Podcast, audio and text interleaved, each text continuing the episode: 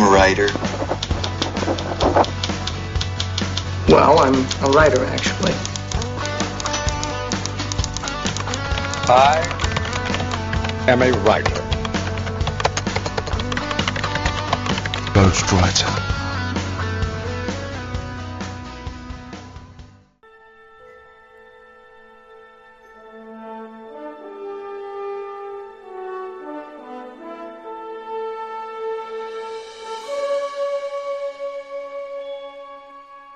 Saudações literárias, queridos ouvintes.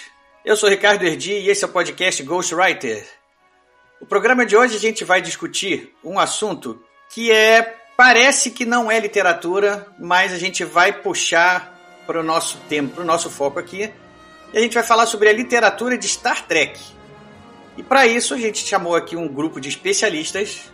Vocês já conhecem todos eles. E eu vou começar aqui convidando aqui para se apresentar nosso querido Gilson. Gilson, seja bem-vindo mais uma vez. Obrigado, Ricardo. Obrigado aos colegas. Obrigado aos leitores que. Uh, leitores não, desculpe, aos ouvintes. Aos ouvintes que estarão ouvindo isso daqui a pouco, graças à mágica da edição. É, e para continuar no nosso time aqui, nosso já participante de, quase de sempre aqui também, Flávio Medeiros. É, eu já fui chamado especialista de várias coisas aqui, né? Nunca concordei, mas dessa vez eu vou ser obrigado a admitir que eu sou bastante especialista nesse assunto que a gente vai tratar. Então, olá a todos, estamos de volta no nosso puxadinho aqui, vamos para frente. Já chegou dando carteirada. Continuando o nosso Dream Team aqui de, de Star Trek, temos duas figuras aqui já carimbadíssimas aqui, que vocês já estão cansados de conhecer. Vamos chamar aqui primeiro, vamos chamar o, o Gordirro. Gordirro, você também que já esteve aqui outras vezes e é o também um especialista famoso na rede aí sobre Star Trek. Seja bem-vindo. Alô, fábrica, direto aqui de Rômulus, no Senado Imperial, tomando aqui um ragudino pronto para conversar e seguindo o lema dos da Rainha Borg, abraço sintético. É isso aí. é isso aí. E fechando nosso, nossa seleção aqui do, do dia, nosso também já habitante aqui da casa, nosso querido Eduardo Spor. Eduardo, mais uma vez, estamos junto. É, agora eu vou começar a pedir o salário pro Ricardo, né? Porque eu não ganho nada com isso e vou ter que começar a me pagar, porque você, dependendo de quantas vezes você vai no, no trabalho, você começa a ter que ter carteira assinada, ou então você pode processar o cara. Então, eu vou te dizer que eu vou começar a cobrar aí os royalties do Ghostwriter Podcast, o podcast mais democrático do Brasil. Olha, pode, pode colar esse, esse, esse mote aí, essa, esse slogan, porque tenho certeza que é. Viu? Tá vendo? Agora estamos aqui de bola cheia. E já com a minha ameaça aqui de. Parar de falar um pouquinho, é porque ele tá redigindo o processinho, né? Já sabemos, né? É isso aí. Não, eu tenho que tomar cuidado, porque a nossa receita aqui é gigantesca, né? O podcast fatura milhões, né? Então. Bom, então continuando aqui, vou chamar o Modena agora pra gente ler os nossos e-mails e recados aqui do, do episódio. Daqui a pouco a gente está de volta aí para sentar e a, sentar o pau nesse assunto aí do, do Star Trek, que acho que hoje não vai sobrar Romulanos de pé. É, eu fiquei meio preocupado quando você falou em sentar, eu. Aí devo sentar o pai, sim, aí vamos lá. vamos lá. Vamos lá, a gente já volta já já. Qualquer deslize de segundos aqui é perigoso, cara. A quinta série está ativa.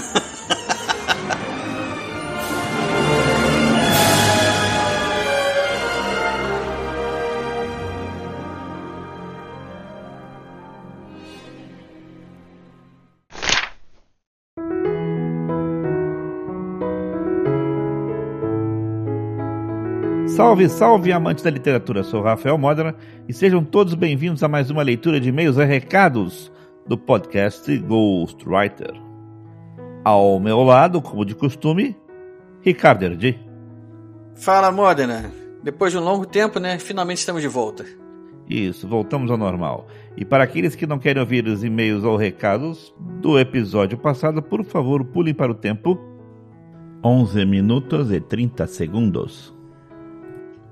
Bom, Ricardo, nosso primeiro recado é explicar à audiência por que essa demora, né, motivada por minha causa, né? Eu tenho que dar essa explicação. Motivos de força maior, né? é que a gente quer expandir, entre aspas, o Ghostwriter. E nós temos conversado bastante sobre a necessidade de fazer edições de vídeo. Né? Estava um pouco receoso em fazer, porque é mais um aprendizado e tudo mais. E aí, quando eu me dei conta, tudo bem, vou fazer, vou fazer edição de vídeo, vou aprender, eu esbarrei na limitação do meu computador. Eu tive que comprar um computador melhor. E eu fui comprar um equipamento e aí eu pesquisei em vários, vários lugares e comprei peças separadas de vários lugares. Okay? Nesse meio tempo, enquanto eu estava trabalhando em casa, o meu computador de trabalho em casa quebrou. E aí eu fiquei com um grande problema. Né? Ou seja, eu já tinha encomendado várias peças separadas e não tinha mais dinheiro para comprar um computador novo assim para trabalho imediatamente. Aí eu voltei a trabalhar no escritório, né? não mais em casa, por causa o computador estava no escritório e tive que esperar as peças chegarem. Aí, infelizmente, algumas peças demoraram para chegar. O processador demorou um pouquinho mais do que o esperado. E sem o processador não tinha computador, né, gente? Aí, ou seja, a gente, dependente de, de entrega, sabe como é que é. O pessoal conhece muito bem o que é essa dependência. Enfim, não era o que a gente queria, mas situações acontecem, né? E a gente tem que se tem que se virar, né? Bom, e agora tá aqui, inteirinho, montadinho, normal, já comecei. Inclusive, vocês devem estar reparando a voz do Modena muito mais clara, limpa, bonita. Né? Sempre foi assim, você que não reparava. o microfone dele agora é profissionalíssimo. Bom, vai ter que fazer edição de vídeo, né? Então tinha que melhorar a imagem também, né? Bom, pessoal, olha só. Então foi por causa disso. Já voltaremos ao normal agora, o programa está voltando. Então, por favor, aqueles também que ao ouvirem esse programa quiserem mandar seus e-mails, não se esqueçam, tá? Mandem para a gente poder ler no próximo episódio. Ok? E Ricardo, aproveitando agora que já passou o momento aí da nossa meia culpa, ou minha culpa exclusiva do atraso, o que, que significa carpe diem?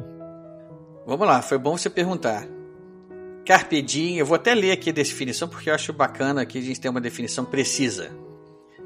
Carpe diem é uma expressão em latim de autoria do poeta romano Horácio, que significa a necessidade de se aproveitar o presente, o momento atual, o agora, o dia de hoje.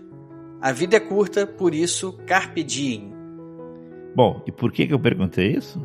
Simplesmente porque agora nós temos um parceiro com a gente. É a Carpe Diem Tour Adventures. Exatamente. Uma agência de viagens vai levar vocês para qualquer lugar que vocês queiram, vai programar as viagens de vocês e tem tudo para. Inclusive, Modena, eu até pensei uma coisa aqui. Como nós somos um podcast literário, eu tenho muita vontade de fazer aquele tour Lovecraftiano que tem em Providence, lá em New England, perto aqui de onde eu moro, né? Eu nunca fiz esse tour aqui, apesar de estar muito perto dele, porque eu nunca, eu nunca quis fazer ele sozinho. Ah, com medo de encontrar algum alguma criatura inominável? Alguns dos antigos do, do Titúlio lá, né? Mas eu nunca fiz esse passeio para não fazer sozinho, porque eu sempre achava, não, um dia que vier algum amigo meu aqui mais aficionado assim, a gente vai fazer juntos. Então agora, quem sabe, nossos ouvintes aqui que são mais aficionados por literatura, que se interessem por viajar também, quem sabe acabam também programando para fazer uma viagem onde tem um tour Lovecraftiano envolvido. Olha que bacana. Todos esses tours vocês podem encontrar no site do nosso parceiro, que é o tourscarpediem.com. Eu vou colocar o endereçozinho lá no post para vocês poderem acessar e ter acesso, digamos, a todas as informações a respeito dos tours que estão disponíveis, né? Mas acho que o interessante aqui que, que pode ser um diferencial é você personalizar a sua viagem. Você pode fazer uma consulta com as condições que você der. Eu tenho tantos dias de férias, eu tenho meu orçamento é de tanto e eu queria ir para tais e tais lugares. E você receber uma proposta que, que vai exatamente de encontro ao que você pediu. Então, pessoal, para aqueles que desejam viajar, aí ó, o nosso parceiro Carpedim é a nossa recomendação. Isso aí, aproveite o dia, aproveite a vida. Carpe aproveite a vida. Seize the day. Vamos ver se alguém se lembra disso, né? Bom, pessoal, para quem quiserem nos mandar e-mails, por favor, mande para o endereço programagw.gmail.com programagw.gmail.com Nosso Twitter, o arroba programa GW, arroba programa GW. No Facebook, você nos encontra no facebook.com barra programa GW, facebook.com barra programa GW. E para terminar, no Telegram, Ricardo? Temos o nosso grupo no Telegram também, que é o t.me barra programa GW. Então, pessoal, Ricardo, manda um abraço aí pra galera. Assistam agora o programa sobre aonde nenhum homem jamais esteve, mas com a Carpe Diem poderá estar. Poderá chegar lá, isso aí. Valeu, Modena, eu já vou ali, vou continuar com os nossos amigos aí e Carpe Diem pra você. Pessoal, até a próxima leitura de e-mails e recados do Ghostwriter.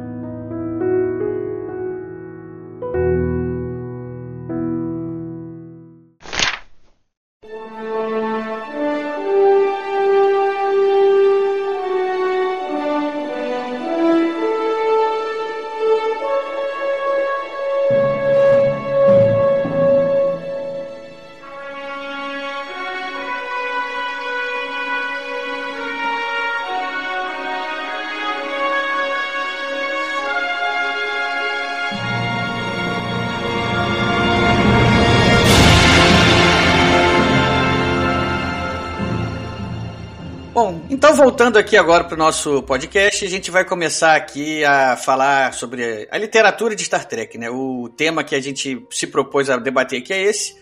Então, para dar o pontapé inicial, eu quero perguntar aqui para vocês aqui. Eu, eu, vou, eu vou fazer o seguinte: a gente fez uma pauta aqui, a gente dividiu alguns blocos, tá? Para o nosso ouvinte ficar mais é, sabendo como vai funcionar, é, nesse primeiro bloco aqui eu quero que cada um faça o seguinte. Ao, ao, cada um não, eu ia pedir para cada um dizer como conheceu, né? Mas vamos começar é, pedindo a apresentação da série. Quem de vocês quer apresentar a série para o ouvinte que morava em Marte e não sabe que se, do que se trata? É, podemos. Você quer que eu comece? Pode ser, vamos lá. Matou no peito é contigo Ah, mesmo. Para os neófitos, red shirts e iniciantes e leigos que estejam aí. Bom, Star Trek é Jornada nas Estrelas, foi como primeira conhecida no Brasil, né? Ela, ela é uma série criada por um cara chamado Gene Roddenberry, que era um, um texano, um cara que foi piloto de aviões da Segunda Guerra Mundial, depois foi piloto comercial, até que ele sofreu um acidente, resolveu ficar com o pezinho no chão mesmo, virou policial de Los Angeles. E, como policial, ele começou a escrever roteiros para seriados né, de TV, é, pilotos, propostas de pilotos. Teve um sucesso inicial, que foi uma série chamada The Lieutenant, uma série que de- rendeu outros episódios, né, e que já tinha alguns atores que seriam depois conhecidos por nós, fãs de Star Trek, né, como o Gary Lockwood, a Nichelle Nichols e o Leonard Nimoy participaram do Lieutenant. E aí, em 64, esse cara foi para MGM apresentar um, um projeto, né? Existia na época, estava sendo encerrada uma outra série faroeste chamada Caravana, que durou de 57 a 65. Essa é uma série de que era uma caravana de, que atravessava os Estados Unidos de um lado a outro, né, vivendo várias aventuras em cidades diferentes e tal. E o Roddenberry apresentou para a MGM a proposta de, um, de uma caravana nas estrelas, quer dizer, numa um, moldes da caravana, só que seria em planetas diferentes, seria uma espaçonave viajando pelo, pelo, pela galáxia, né? E que seria uma primeira série de TV de ação, aventura e ficção científica. Essa era a proposta inicial desse cara. E ele propunha uma coisa atraente, que era um orçamento de TV para essa série. Então, para ser interessante, né? Era a série de uma, estacion... uma espaçonave chamada Yorktown, pilotada por um cara, um capitão chamado. Pilotada não, né? Comandada por um capitão chamado Robert April. Bom, a MGM não gostou, achou aquilo muito audacioso, muito, muito assim, arriscado investir dinheiro nisso. Mas tinha um outro estúdio que estava quase quebrando, né? Que era o Desilu, que tinha tido grande sucesso, que era I Love Lucy, né? A Lucy Ball era a atriz e era a, a proprietária do estúdio, junto com o Desi Arnaz, o marido dela. Esse estava na em baixa e ela resolveu arriscar. Ela resolveu arriscar, gostou da proposta e ela comprou então essa, essa briga, né? E resolveu produzir a Star Trek. Produzida Star Trek foi a questão de quem é que vai exibir isso, né? Você tinha três grandes redes dos Estados Unidos: a ABC, CBS e a NBC. A proposta inicial foi para CBS. CBS recebeu o Roddenberry de braços abertos, sensacional, mas é, ele acabou percebendo que eles queriam tirar dele o conhecimento de ficção científica para julgar uma outra série dele chamada Perdidos no Espaço, que estavam produzindo e não queriam fazer Star Trek. E aí a NBC realmente tocou, topou, né? Topou. Foram feitas três sinopses iniciais e a escolhida foi Decade. Né? Os fãs de Star Trek conhecem essa história já, né? Já foi a, a série. É, enquanto era produzida, houve algumas modificações. O nome Yorktown virou Enterprise. O Robert April, o capitão, virou Robert Winter, depois virou Christopher Pike, né? E assim foi, foi feito então esse primeiro esse primeiro episódio. O primeiro ator convidado foi o Lloyd Bridges, que já era famoso em séries de televisão. Ele recusou, falou que ele achava que ficção científica não emplacava, né? E pelo que ele conhecia na época na TV, realmente eu acho que ele tinha uma certa razão. Era um salto no escuro. E aí entrou o Jeffrey Hunter, né? Que era um ator que tinha sido já famoso por um longa, que é o Rei dos Reis, fazendo o papel de Jesus Cristo, né? E ele foi um cara visionário, ele aceitou a série e ele enxergou o que hoje nós enxergamos no, no grande mérito inicial de Star Trek, que era a proposta de tecnologias modernas, né? coisas que poderiam virar realidade no futuro, como viraram. E também ele, ele o, o, próprio Jeffrey Hunter destaca que havia mulheres em papéis de oficiais da, da frota e ele considerou isso uma, uma coisa muito positiva para essa série, né? E assim foi feito esse primeiro episódio que foi considerado muito cerebral, né? Não era aquela ação e aventura que o Rodenberg pro, prometeu. Então a moçada lá do, do, da NBC falou: olha, não, faz outra, faz outra proposta aí. É muito dinheiro investido para zerar tudo, então vamos dar uma nova chance. Aí deram uma nova chance e foram feitos então. Peraí, falo, para um pouquinho nesse ponto aí, que eu quero fazer uma pergunta. Então, existe esse primeiro episódio produzido? Existe.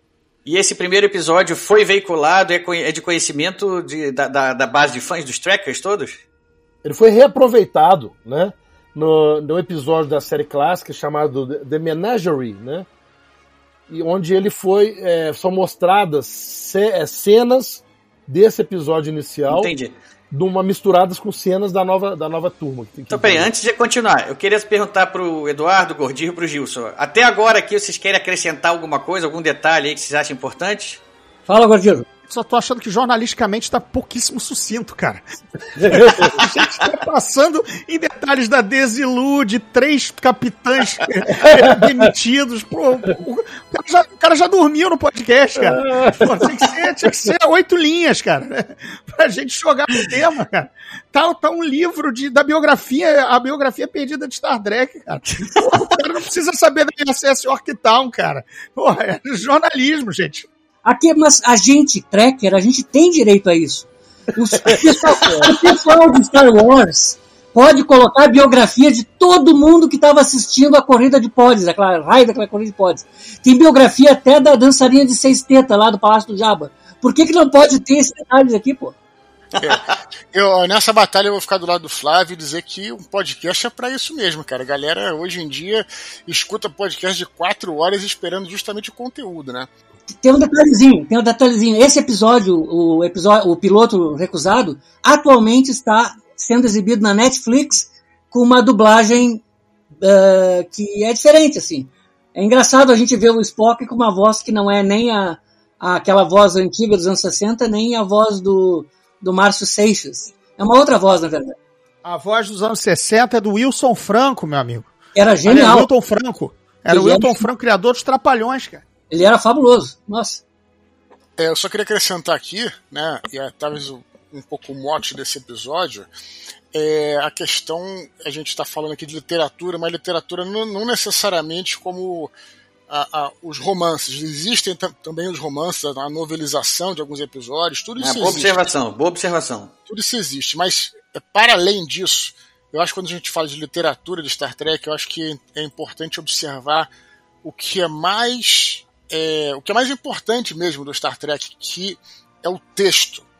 Isso que eu acho importante, porque se você olhar é, hoje, e vou te, arrisco dizer que até na época, né, um, um, episódio é, da série clássica é profundamente tosco. Não dá para acreditar. É, tem algumas coisas que na época deram certo, outras coisas eram, eram realmente tosco. Mas o que que, o que, que segurava né, o, o, o programa era o texto que era muito bom. Na né? série clássica você tinha um texto ainda mais atrelado com um pouco de ação também, que era uma das exigências exigências do estúdio, né? Tinha que ter um, um pouco de ação e, e para porque eles realmente queriam alguma coisa que fosse um, um faroeste, né? Porque o faroeste era o grande tema da época. Então, ok, o, o Gene Roddenberry vendeu dessa maneira, um faroeste no espaço. Então você tinha que ter uma a luta da noite, né, o combate da noite. Geralmente tinha algo do tipo, pelo menos umas umas pancadarias, né, que com aqueles aqueles dublês que você olhava, é, o, o, o, cara era totalmente diferente do Kirk, né? Era um troço A luta entre o Kirk e o Khan é cômica, dá pra ver de cara que não são eles lutando, é incrível. Então a gente tem essa, essa, esse lance. Mas o que sobrevive, o que resiste no Star Trek, e, e, é por isso que eu acho que o foco desse episódio, a gente já fala sobre várias coisas aqui, mas o foco desse episódio deve ser o texto, né? O que resiste justamente são os roteiros, as histórias que eles vão contar, como é que você vai construir personagens, que é uma aula para todos aqueles que desejam escrever. Eu tenho certeza que aqui no Ghostwriter tem muita gente que quer ser escritor. Né? Então, assim, aprendam com Star Trek a escrever com Star Trek, a gente vai falar um pouco sobre isso aqui. Era a única coisa que eu queria acrescentar aqui nesse, nesse início de programa. Bom, vamos dar rodando aqui um pouco mais. Eu acho que chegar a história chegando até o primeiro episódio, por, por enquanto tá o suficiente. Mais para frente a gente pode até comentar um pouco mais sobre isso. Mas a gente ainda não chegou no primeiro episódio. Não, relaxa. Ih, ainda falta muito, né? calma, ainda estamos na, na, na, na, na repintura da Yorktown, cara. Pera aí. Pera aí ainda, ainda, ainda vai ter a, a sessão de, de batismo das naves auxiliares. Calma aí, calma aí. Então vamos lá, Flávio. Termina então essa, até chegar no primeiro episódio aí. Vou, vou resumir então o restante aqui, diante de, de, de, impedidos aqui comoventes. Não, foi só uma zoação minha, cara. É pra. Uma coisa interessante que foi. Como dizem, né? Atendendo a peidinhos. A peidinho. Uma coisa interessantíssima disso que foi falado aí é o seguinte: eles, que eles queriam aproveitar na época, estava surgindo a televisão colorida, né? Então, por isso que os, os uniformes da, da, da, do Star Trek são todos coloridos daquele jeito, para aproveitar e atrair o público para esse tipo de coisa, para televisão, né? Uhum. E aí, então, esse, esse episódio de Cage, que falei que foi muito cerebral e tal, os caras pediram outro, e tiveram três outras opções, então, três roteiros. Era o The Omega Glory, é um que vocês vão lembrar que os caras acham uma nave com o pessoal coberto com uma coisa cristalina, todos mortos, né? Numa espaçonave. O Mud's Women, que é aquelas mulheres de Mud, que é um mais cômico, o um episódio mais cômico. E o Where No Man Has Gone Before, que foi o episódio então escolhido para estrear a, a série, que foi aprovado pelo estúdio finalmente, né? Com o William Shatner já como Capitão Kirk, né? É um personagem construído é, para ele. Ele diz que ele é uma mistura do Alexandre o Grande, né? Que era um cara de ação intelectual, misturado com o Horatio Hornblower. Isso foi uma sugestão do Roddenberry, que era um capitão da Marinha Britânica nos tempos da Guerra Napoleônica. Então o Shatner juntou esses caras para fazer o Kirk. E aí começou então essa série. Embora esse seja o piloto, ele não foi o primeiro a ser exibido na ah. Né? O primeiro foi o Mantrap, que é aquele que tem um, um monstro, um vampiro de sugador de sal, né? Sal da terra. É, o, é no português o sal da terra, né? Mantrap. E a Variety, a revista Variety, meteu o pau, né? Falou que era. Arrebentou, arrebentou. Um monstro horroroso, que horripilante, que é uma ficção científica de rasteira. E a gente vê que desde aquela época até hoje, a crítica é uma coisa e o público é outra resposta. Né? Ah, isso a gente vai explorar mais à frente de uma maneira bem detalhada. Puxar um detalhe de, da indústria do entretenimento, porque as pessoas, às vezes, a gente está vivendo na época do streaming, em que grandes criadores de série entregam sua série fechadinha, etc e tal. Mas na época da TV aberta americana, né, isso você era muito sujeito a decisões muito mais impostas pelos executivos. Por exemplo, se, se Star Trek começou fora de ordem, digamos assim, uma série de ficção científica mais moderna como Firefly na Fox passou pelo mesmo problema, mesmo Joss Whedon já tendo vindo da de um sucesso como Buffy, a, a Caça Vampiros, dentro da própria Fox. Ele entrega a Firefox e os, e os executivos decidem é, é, é, estrear com um episódio que ele não queria que fosse um episódio de estreia, o que destrambelhou a primeira temporada inteira, porque já colocou, é, exibiram, sei lá, o terceiro ou quarto episódio como piloto, já destrambelhando a narrativa que o produtor, e era um cara, de novo, o Gene Roddenberry, estava ali começando, já tinha séries e tal, mas estava indo de um estúdio para outro. O Joss Whedon já tinha um sucesso nas mãos e mesmo assim teve que baixar a cabeça. Só para colocar em contexto como as coisas mudaram, que hoje em dia, por exemplo, você vê um caso como Stranger Things, o cara monta a narrativa inteira, entrega a série e ela é exibida na forma e no, na ordem como ele, como ele pensou. Beleza? Só para dar um contexto aí para a galera mais, mais jovem que não tá entendendo dessa maluquice que era a TV aberta americana de, de 60 anos atrás, 50 e até 30 ou 20 anos atrás. E felizmente, isso que o Gordinho falou, quer dizer, felizmente não mudou tudo, porque nessa, nessa retomada de Star Trek, o, o, o estúdio queria tirar o Spock, né?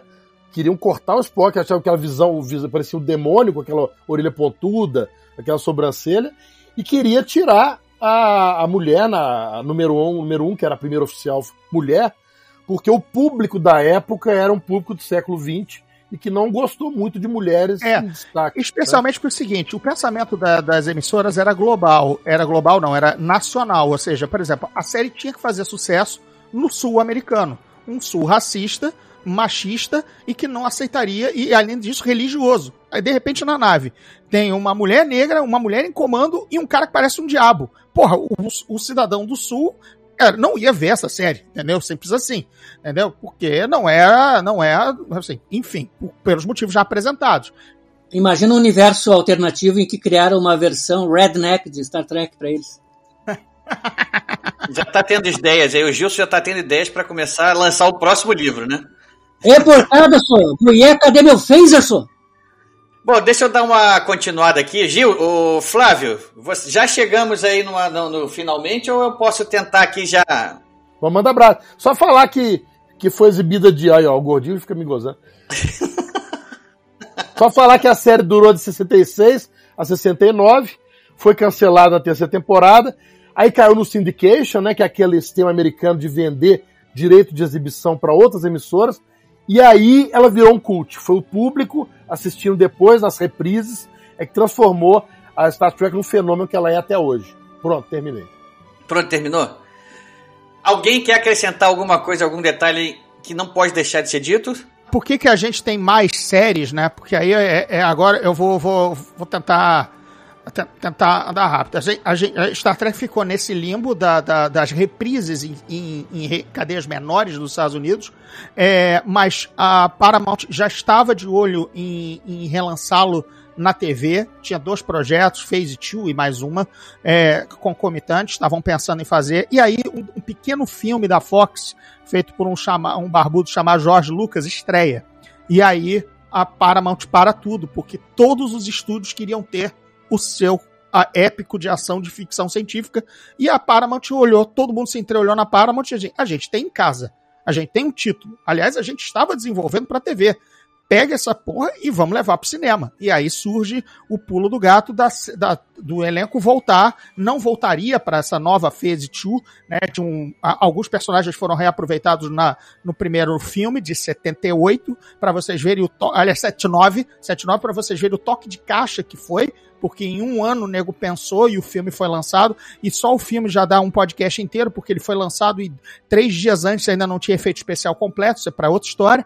É, o filme foi, virou série de, vira série de cinema, série de cinema de sucesso, altos e baixos, até que, por exemplo, um dos capítulos estoura de fato na bilheteria, que é 86, Star Trek 4 é o que faz o crossover, digamos assim, para, para não só um nicho de fãs e de galera de ficção científica, mas para o público em geral. E aí o Roddenberry disse, então é hora, vamos, vo vamos voltar com o Star Trek agora na sua casa, surge a nova geração em 87, 8794, a tripulação do Picard, também super malhada na época, porque, poxa, não estão mudando meus personagens, quem são esses, não gostamos desse careca, etc e tal, fãs, no, normal, a gente reclama de tudo, e de resto a história. mais duas séries derivadas, Deep Space Nine e Voyager, um grande ato um pequeno hiato, Enterprise, a série que flopou total, e aí mais, um, mais uma geladeira geral, e agora essa super fase do J.J. Abrams, Alex Kurtzman, que é o chamado de New Track, ou New Track, para não de nu de Nutella, mas de nu de New, né, uma corptela,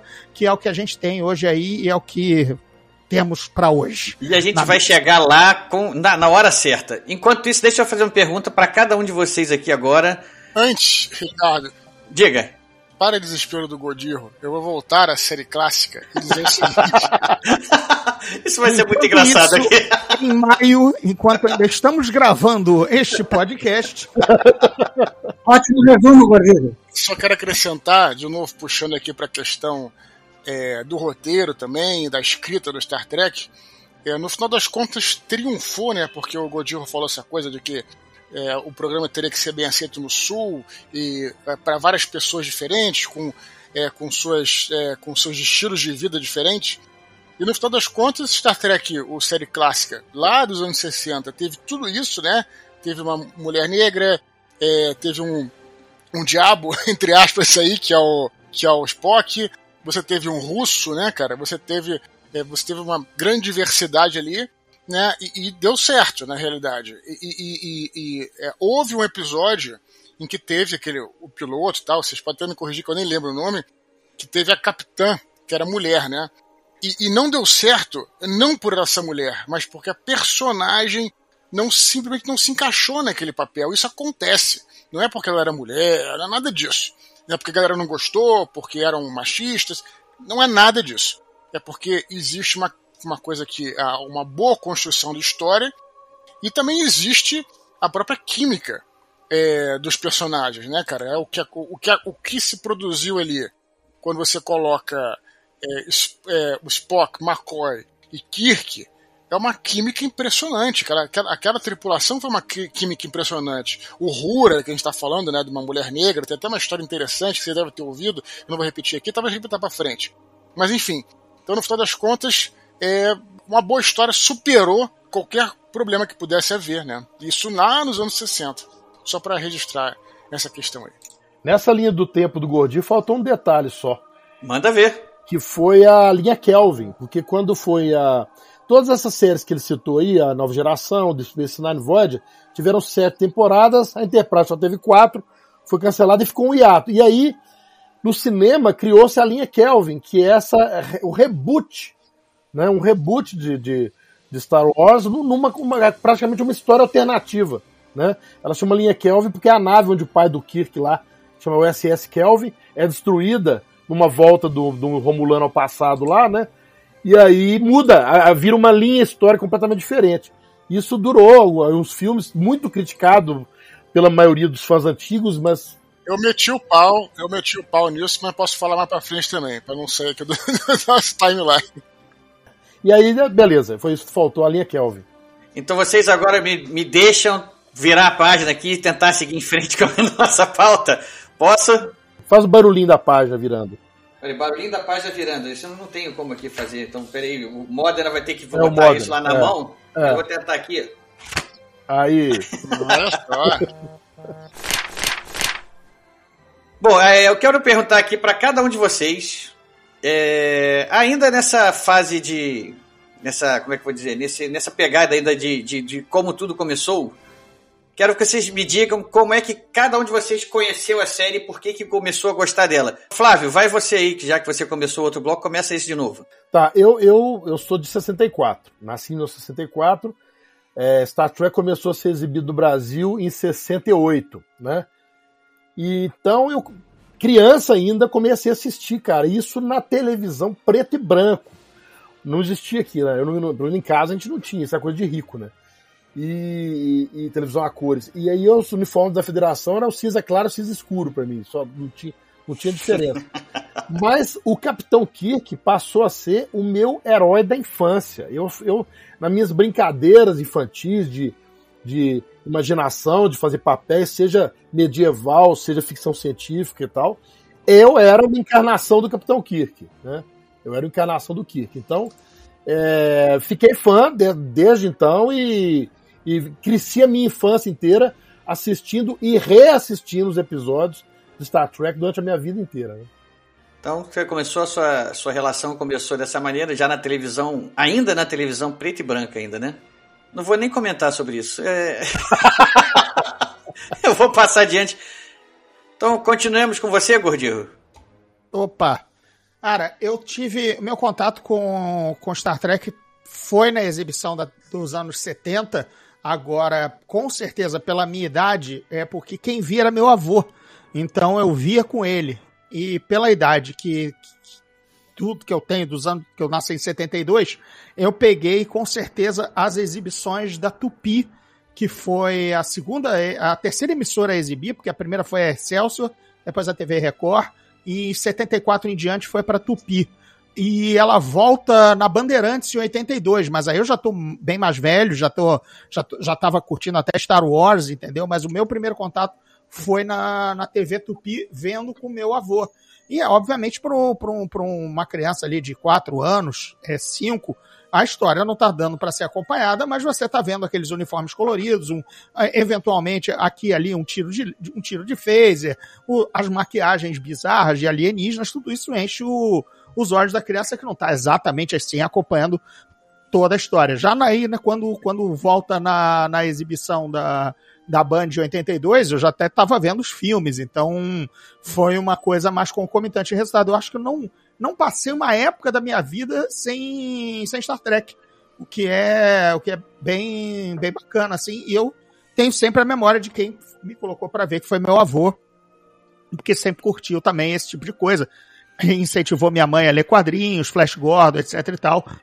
E por isso que minha mãe também me deixou ler todas essas coisas. Resultado, foi de avô para mãe e para mim a, a, o problema, a, a veia nerd. Então o, gen, o DNA nerd da família começou no avô? Começou, começou no avô, sempre foi, passou para a mãe, a minha mãe filha única dele, que sempre herdou também todos os livros e, e meu pai, e ele comprava, meu avô comprava muito gibi para ela e deu nisso. Ela lia Flash Gordon e eu lia Flash Gordon e via, e via Star Trek e depois Star Wars foi outro problema na vida. Isso foi, foi um pouco da, da, da, da gênese gordiana. Eu gostei de saber disso aí. Legal. Pois é. Bacana. Gilson já conseguiu resolver seu problema aí? Acredito que sim. Vamos aproveitar enquanto está funcionando. Inclusive o áudio voltou melhor. Ah, que bom. Eu dei uma reiniciada nas coisas aqui. Ah, bom, a minha história com Star Trek é bem diferente, até certo ponto, da história do Gordirro porque é, não é DNA da família, eu era um mutante lá em casa, eu era tipo X-Men, assim. Essa foi boa. Meu, o meu avô era qualquer coisa, menos ficção científica. O meu avô era da galera das antigas, da fantasia. Ele era do Bang Bang, do mocinho de a cavalo, ou, ou então de coisas mágicas. Porque essas tais de fricção científica, como diz lá no. Né, elas é, são coisas muito. coisa de filme que não existe, Tchê. Eu tô falando Tchê, mas ele era catarinense do litoral do, da, de Santa Catarina. Eu acrescento aí um, só um pequeno maneirismo, assim. Então era coisa de filme que não existe. Todo domingo lá em casa, por exemplo, quando eu comecei a assistir Galáctica, alguns anos depois de ter visto meu primeiro Star Trek, quando ele chegava, ele dizia: muda pro filme do mágico, muda pro, pro filme das mil e uma noites. Por quê? Porque para ele era a coisa mais normal do mundo, tapete mágico, feitiçaria, etc. Mas ficção científica não, né? era o terror dele e de boa parte da família. Então eu sou um mutante. A minha paixão, o meu primeiro amor, assim, televisivo, imediatamente depois da, da, da Enterprise foi o Uhura. Mas isso não vem ao caso agora. O que vem ao caso é que a gente estava eh, numa praia do litoral gaúcho, uma transmissão péssima. Na época eu acho que era transmitido pela Tupi, era em 1970. Eu devia ter uns 5 anos. E de repente, no meio daquele mar de chuviscos e fantasmas, eu vejo a poderosa Enterprise passando e eu me apaixonei. Eu me lembro, depois revendo e revendo e revendo, eu entendi que o episódio que eu vi foi aquele uh, The Savage Curtain. Eu não sei como é que é em português. Os colegas puderem me ajudar. É aquele que o, a, o Kirk e o Spock são mandados para um planeta lá, onde tem um ser que está querendo uh, testar o que, é, o, o que é que é superior, né? Se é a bondade ou se é a maldade. Então ele coloca o Kirk, o Spock e o Abraham Lincoln, né? E mais o Sarek, que era o são os, os heróis, né, no caso, o Sarek é o herói pessoal do uh, Sarek não, desculpe. O, É o fundador fundador da filosofia vulcana, não Sarek. É, não, é. E esse, esse acho que é a terceira temporada desse episódio. É, pois é. Eu- É o fundador lá da, da filosofia. Fundador, fundador da É. filosofia. Isso. Eu não me lembro o nome agora. Emoção. Maomé, né? Acho que era. Não, Bom, mas o que acontece é que tem lá o fundador da filosofia vulcana, tem lá o Abraham Lincoln, recriações deles, de- do modo como o Kirk e o Spock se lembram, lutando junto com Kirk e Spock contra o que eles imaginam ser o Kalas. Não, não seria Surak? É o Surak, Surak. ele mesmo, isso. Surak, tem o Surak e o Abraham Lincoln. O Oráculos, Google já me deu a resposta Isso, aqui. perfeito, perfeito. Se eu fizer isso agora, eu perco a conexão. Bom, mas o.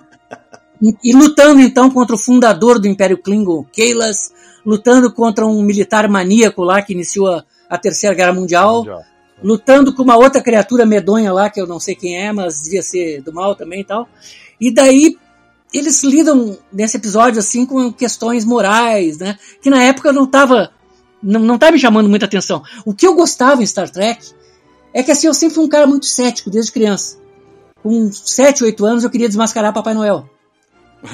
Eu não suportava, eu não suportava aquele teletransporte do perdido no espaço. Eu vi aquela explosão, aquelas fagulhas, aquele pneu queimado e pensava, não vai sair coisa boa do outro lado. E de repente aparecia aquele teletransporte lindo, que tinha até um, até um ruído característico, aquele. né? Olha, sonoplastia aí pro moda da. É lindo aquilo.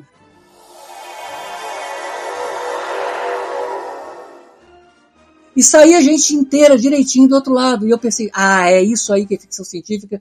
É Chama-se nisso que micro-ondas também, dá no mesmo. Isso, isso, isso. Na verdade, a coisa mais próxima de um, de um, de um teletransporte na vida real é muito parecido com micro-ondas. É a, a, a ressonância magnética nuclear, que alinha todos os átomos de hidrogênio da gente, faz eles apontarem para um lado só. Quando desliga, quando eles voltam para a posição certa, eles dão um grito histérico que faz o mapeamento da imagem formada pelas moléculas que tinham aqueles átomos. Né? Então é mais ou menos isso. É bem parecido, Gurgel. Mas eu vi aquilo, eu me apaixonei, eu pensei, puxa, esses caras não têm grana, mas têm vontade. Estão ali, estão escrevendo algo bonito. Estão puxando uh, citações de Shakespeare, citações de John Milton, do Paraíso Perdido, né, que é um dos, dos clássicos citados lá, né? Até o, o- até o, o engenheiro Scott diz, mas qual escocês não nunca leu John Milton, né? E por aí vai. Então, assim, mesmo sem ser literatura, eles eram altamente literários. E isso aí, mais as tramas humanas, mais a mistura muito hábil né, dessa química dos personagens, de humor, de drama, de aventura, foi isso aí que me conquistou, em resumo. E claro, a Tenente Uhura, que é o ápice da evolução humana, né? Só chegam perto uh, Joan Shen e aquela italiana, como é que é o nome? Sofia Loren. Mônica. Bellucci. Não é isso, Sofia Loren. Elas são intercambiáveis. Não, tem Sofia Loren, não, Sofia Loren, Joan Shen e Michelle Nichols são o triângulo que é o ápice da evolução humana. Obrigado por você participar aqui do podcast Taras do Gilson. No Era- próximo bloco, Eu ia tentar uma piadinha, mas essa do gordinho foi a perfeita. Ah, mas tem muito mais de onde veio. Tem muito mais de onde veio. Tem a Alferes, tem a Alferes Tamura também, do, do Amico Mayama lá, do, do Balanço do Terror. E outro. pula, senhoras e senhores. Ladies and gentlemen, we have a boner here. e não é o William. Não, eu não sou um boomer, não sou um boomer. Eu não sou um boomer por um ano. Mas eu não tenho essa Não, não. Ele não falou Boomer. Boomer, falou Bonner, William Bonner. Eu não, que é isso? Eu sou muito bem casado, não tenho nada a ver com isso. Cara. É o não- acabou, acabou piada em debate, eu não vou explicar pela terceira vez. Segue o jogo. Sei, Bonner, abraço. Bonner. Sei, Bonner. sei. Vamos lá então, é, Eduardo, chegou a sua vez aí. Pois é, interessante ter encerrado aqui esse, essa, esse essa ciclo de mesa aqui, é, porque é por mim, né? Porque na realidade eu tenho uma história muito diferente é, de como eu conhe- conheci Star Trek do que a galera. Eu, na realidade, é, eu sou de 76, eu, eu comecei a gostar de ficção científica com Star Wars, né? Eu assisti o Star Wars na. Meu pai já. É, no, eu assisti no cinema, na verdade. Primeiro assisti o Império Contra-Ataca no cinema. Meu pai, como viajava, já tinha videocassete desde muito cedo. Ele trazia as fitas e eu, eu era muito fanático por Star Wars. E eu via Star Trek na minha época, passava na Bandeirante. E eu não gostava. Achava que, quando era bem criança, eu não entendia, não tinha nenhuma conexão com Star Trek, não, não conseguia me conectar. E aí, a minha infância inteira eu passei sem conhecer Star Trek. Minha infância, adolescência toda, passei sem conhecer, sem me interessar, sem entender. Eu me lembro que eu, eu não sabia diferenciar o, o Riker do Kirk. Eu achava que era a mesma pessoa. O Riker da, o Riker da, da série da, da nova geração. É, o que eu, pô, o cara é tão parecido com. Será que Você é. não tá muito errado, não, tá? Mas por causa do quê? William T. William T. James T. Exatamente. Então, então, então eu, eu realmente é, não sabia diferenciar. Então eu não. E aí, depois de mais velho, eu já tinha uns 20, é, 25 anos, eu acho, talvez. E eu já trabalhava e eu é, na época não tinha streaming, não tinha. O serviço de internet era muito fraco e não existia Netflix nem nada. Eu volto e meia saía do trabalho, entrava numa dessas lojas americanas e comprava é um DVD. E volta e meia comprava DVDs de séries. Eu, eu assistia a série inteira, né? Prison Break, essas séries aí mais antigas, Lost e tal. E aí eu vi lá uma, uma caixa amarela da primeira temporada do Star Trek é, série original. Eu falei, pô, eu vou tentar assistir isso, né? Eu, na época tinha grana lá, eu, eu, eu não era tão caro o DVD, enfim, era um costume meu. Então eu resolvi comprar e resolvi assistir né, os episódios desde o início. E aí, cara, já no primeiro episódio que eu assisti, eu já. Eu, eu já me apaixonei, na verdade, porque eu sempre. Vocês sabem que eu gosto muito de história, né? Então, para quem vai assistir Star Trek série clássica hoje, já é uma, uma aula de história do que, que era o mundo naquela época, né? Perfeito, O, perfeito. o que, que era a filmografia na época, como é que eram as cores, como é que é, as pessoas, como é que os atores é, atuavam, é, tinha uma atuação diferente que é hoje em dia, né? É, então, assim, tudo isso eu já achei um barato. As cores, né? É um, um tipo, não um Technicolor, né? Mas uma- umas cores bem estouradas e tal. Então, assim, eu já gostei da, é, da- pela, pela parte da, da filmografia e depois é, as histórias que eu fui achando um barato. Aí fui assistindo, assisti a série clássica inteira, depois comprei os outros DVDs, depois comprei a, a, a, o- a- a nova geração. E até o Deep Space Nine eu tenho DVD. Eu me lembro que eu pedi, é, não tinha no Brasil, os DVDs do Deep Space Nine eu pedi, pela, acho que foi pela Amazon. Cara, eu, aí chegou, ficou travado nos correios na época. Cara, eu paguei uma grana de imposto. Porque às vezes a Receita, não sei como é que ela fazia, ela sorteava algum babaca para colocar um imposto, né? E aí eu fui Ah, eu sorteado. também fiz isso. E a sua, o seu negócio, o seu pacote está aqui na, na- na agência tal, tem que pagar, eu acho que eu paguei na época uns 400 pratas para ter um negócio, para ter o, o DVD eu queria muito ver, os do Deep Space Nine. Isso não era pré-streaming e tal. Então foi isso, cara. Eu me apaixonei, já conheci Star Trek já com uma, já com uma mentalidade já é, que eu poderia refletir sobre tudo aquilo. Então foi uma, uma experiência diferente de vocês, é, mas acho que igualmente enriquecedora.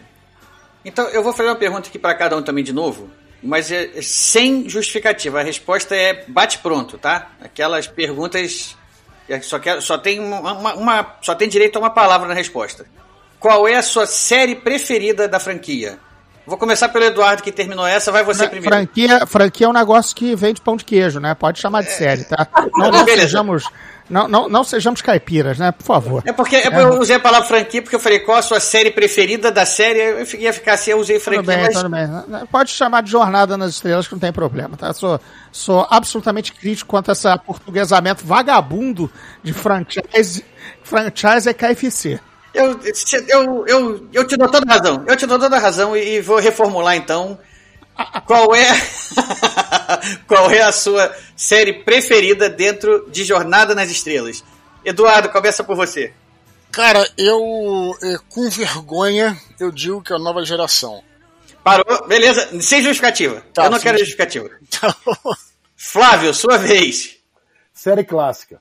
Gordirro A nova geração. e Gilson. Ah, só dava escolher uma. Tá bom, série clássica. Ok, agora fiquei curioso, Gordinho, o Eduardo, o porquê da vergonha? Eu falei para ser justificativa, mas eu fiquei curioso.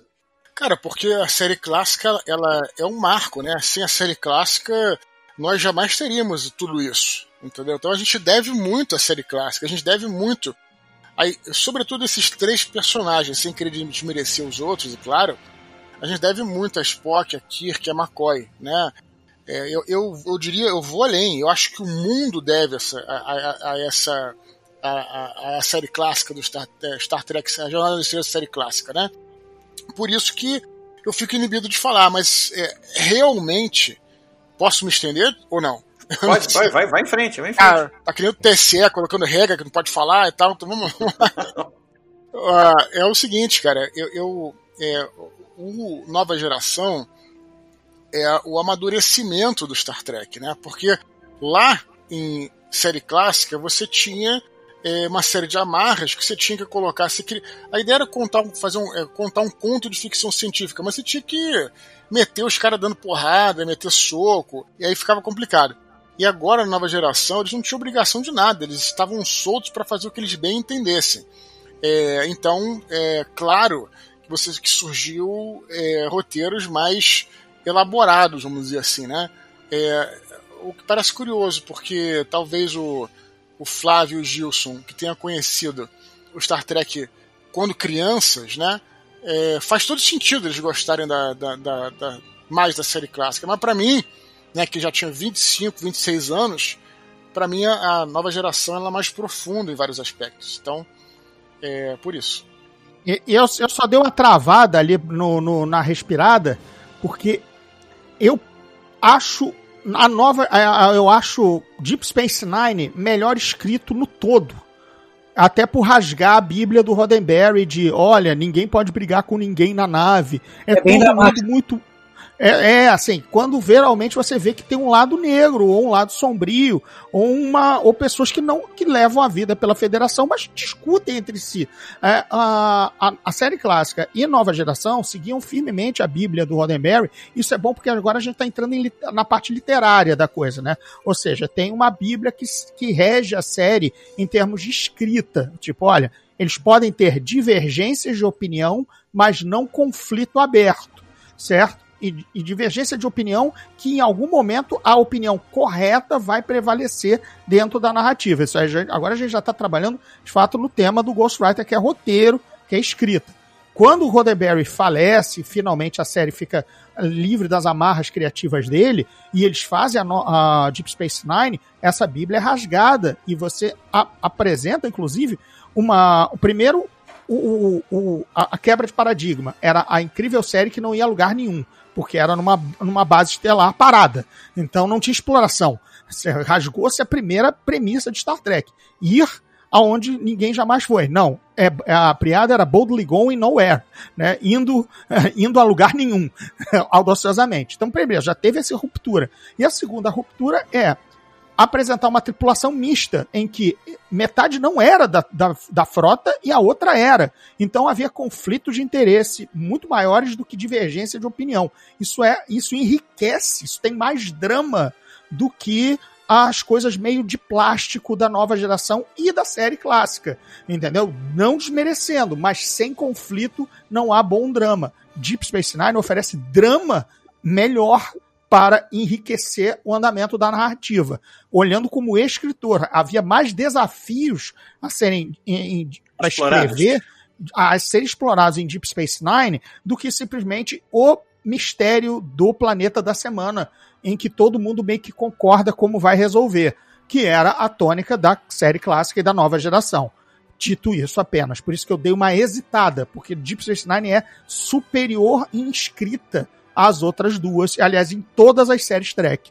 E o desenvolvimento de personagens foi extraordinário nos sete anos de série. A transformação deles ao longo do tempo é incrível, é incrível. Eu, eu assim, eu adoro todas. Eu só escolhi a clássica por, porque tinha que escolher uma. Porque tinha que escolher uma. E eu falei que era sem justificativa, mas todo mundo já, já se eu justificou não. aqui. Eu mas não. eu tô recebendo emanações aqui pela interrede que o Flávio tá se coçando ali.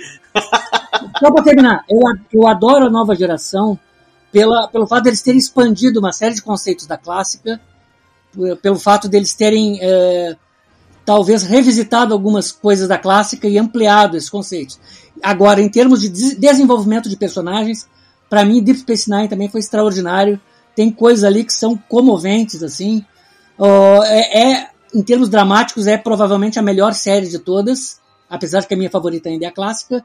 E, como se tudo isso não bastasse, tem o melhor crooner holográfico do Sinatra de todo o universo, que é o, né, que é o, o James Darren, né? É James Derry Isso. do, do Túnel do Do Tempo. Trio do Tempo, É, isso aí. É o, o Dixon, né? Fala, Flávio, tô nervoso. Fala, Flávio. É, eu tô- também já estou vendo aqui que tá um, um nervosismo emanando. Não, eu, eu concordo com exatamente tudo que foi falado. Eu, eu acho que o Gordinho fez o destaque perfeito do que, que é a, a, a, maior, a maior qualidade de Deep Space Nine. Eu acho que tem gente que fala aí que copiou Babylon 5. Mentira, Babylon 5 foi lançado no ano seguinte. Então não, não copiou Babylon 5. É, é- é assim, foi um- uma, uma evolução é, legítima da série. Tem o folclórico Strazinski que procurou a Paramount antes e eles fizeram com ele a mesma coisa que fizeram com o Roddenberry lá anos Roddenberry, né? É, mas eu, eu acredito que não foi isso, não. Porque não, não tem nada a ver. Ducati e Ducati. É, é. O comandante da estação é o escolhido. O comandante da estação desaparece misteriosamente. Você é cheio de conspiração, Gilson. Não foi nada disso. Ser Agora- paranoico é fácil hoje em dia. O- eu acho também que a, que a nova geração é, modernizou a série. Eu acho que Voyager, Voyager evoluiu um pouco mais do que a nova geração fez. A partir do quarto, quinto ano, tem episódios filosoficamente, eticamente, cientificamente desafiadores que não são assim. As soluções não são é, assim que é, Remodular o, remodular o, o fuso taquiônico do, dos, dos escudos. Basicamente isso, né? não, não, não, não, não, é isso.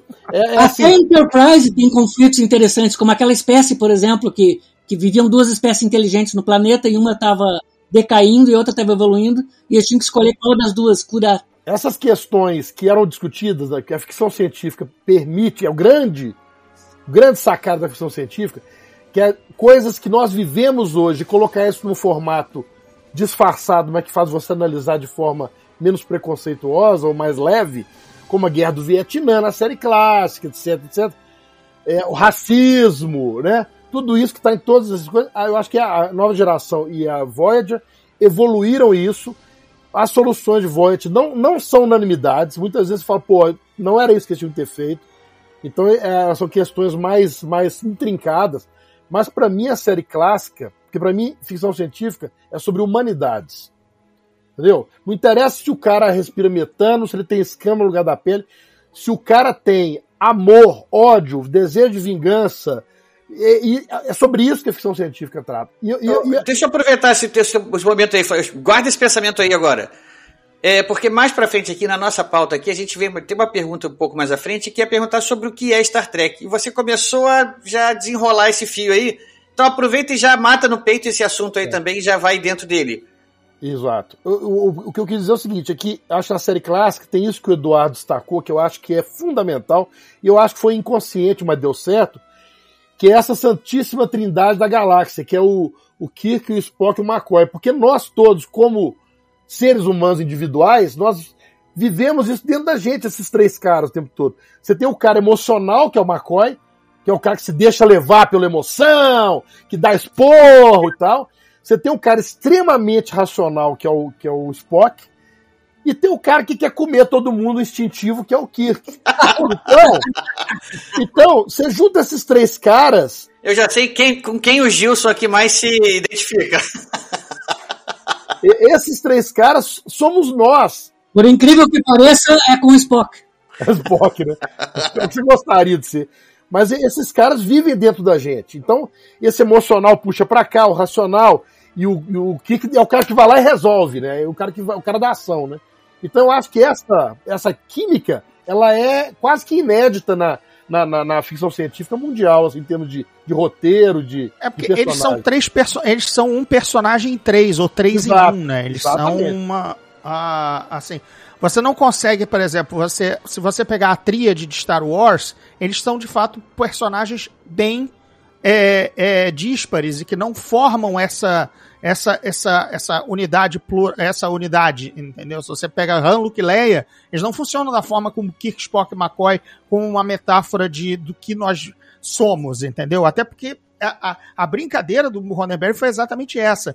É, as decisões do comando eram tidas, eram, eram tomadas pelo capitão com duas consciências, cada um num ombro assoprando alguma coisa. E não é exatamente o diabinho bom ou o diabinho do mal. Não, é o diabinho racional e o diabinho sentimental. Entendeu? E havia o ponto mais humano. O Kirk é o mais humano ali.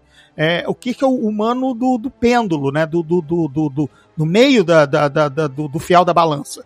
É, concordando com o Godiro, é, e, e só acrescentando também, que o Flávio falou isso, né? Então temos o. É, que ele falou que o, que o Kirk era aquele que queria comer todo mundo, né? Mas só, só organizando aqui. O Riker também. Também. Organizar, todo mundo come todo mundo. Exatamente, essa é a ideia. Organizar direitinho aqui.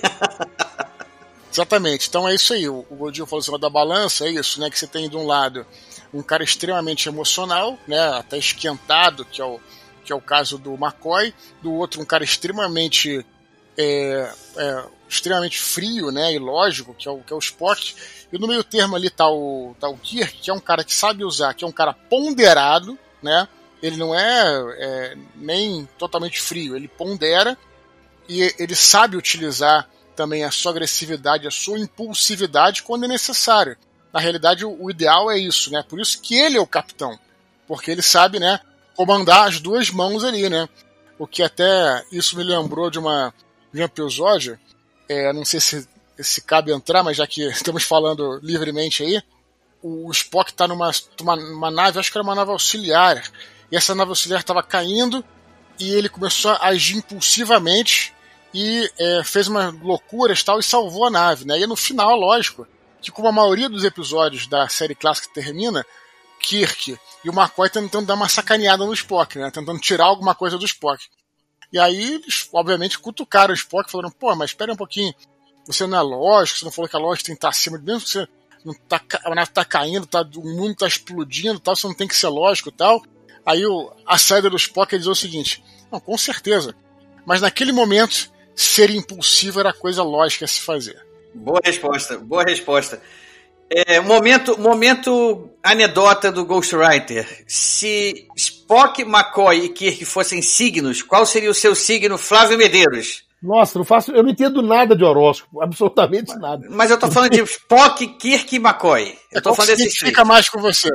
Eu sou bem, eu sou, eu sou Kirk, viu? Sou. Você é Kirk, quer sou. comer todo mundo. Eduardo. Quer comer todo mundo. Eduardo, você? É, o Kirk não pela questão de comer todo mundo, que isso aí deixa. essa, essa foi boa. Isso eu deixo com o Gilson aí. Não, não, não. Meu lance. Eu, eu... Gilson, você, Gilson. Calma, deixa eu é falar, seu? deixa eu só me justificar aqui, rapidinho. Ah, então diga. Então, assim, o, o, o Kirk, pela questão da ponderação, isso que eu achava bacana dele, né? O equilíbrio. O equilíbrio. Ele, ele fazia merda, assim como todo mundo faz mas ele sabia, quando ele fazia é, bobagem, ele sabia é, se autocriticar, e, enfim, e, e, escutar os outros, e, e, ele acabava comandando ali. Então acho que seria o Kirk por isso, né? Questão de, como eu disse, como todo mundo, o Gilson vai, vai falar aí. Gilson. Não, não, não, eu me identificaria muito mais com o Spock, porque ele é obrigado a engolir um lago de sapos e a ficar imperturbável. Isso aí é uma mais ou menos uma constante na minha vida e eu preciso com uma grande frequência ensaiar uma fleuma britânica que eu não tenho. Né? Eu estou muito mais para Klingon do que para Vulcano, mas dadas as convenções sociais eu tenho que ser elegante. Né? Então é isso. Gordinho? Dois adendos rápidos. assim. Primeiro, 100% Spock. Levo minha vida pela frieza, lógica e organização. Sou lawful evil, né? Então, é, assim, basicamente... boa, é, boa, boa. Ele é lawful neutro, detalhe, mas assim, o lado lawful bem mais prático da organização e de não fazer coisas desajustadas é tomada pela emoção ou descabimento, enfim. Agora, o Kirk é só para fechar a, a, o Kirk. Um traço do Kirk que não está além da ponderação e tudo mais, o Kirk tem uma indomita, indomi, indomitable, né? Mas enfim, é, é invencível vontade de indomável, não ser né? derrotado. Ele é indomável, mas ele, ele, assim, ele não admite a derrota. É, esse é um traço do personagem que foge da, de outras coisas. É muito bem construído. Nenhum outro capitão é como Kirk, porque Kobayashi só Maru. não admite derrota. Exatamente. O Kobayashi Maru o define e outros momentos o definem como, inclusive, a, explodir a própria Enterprise e quando ele, a, no questionamento que ele faz de si mesmo, porque, ob- obviamente, o bacana é que o Kirk é falível, apesar de não aceitar a derrota, mas ele falha.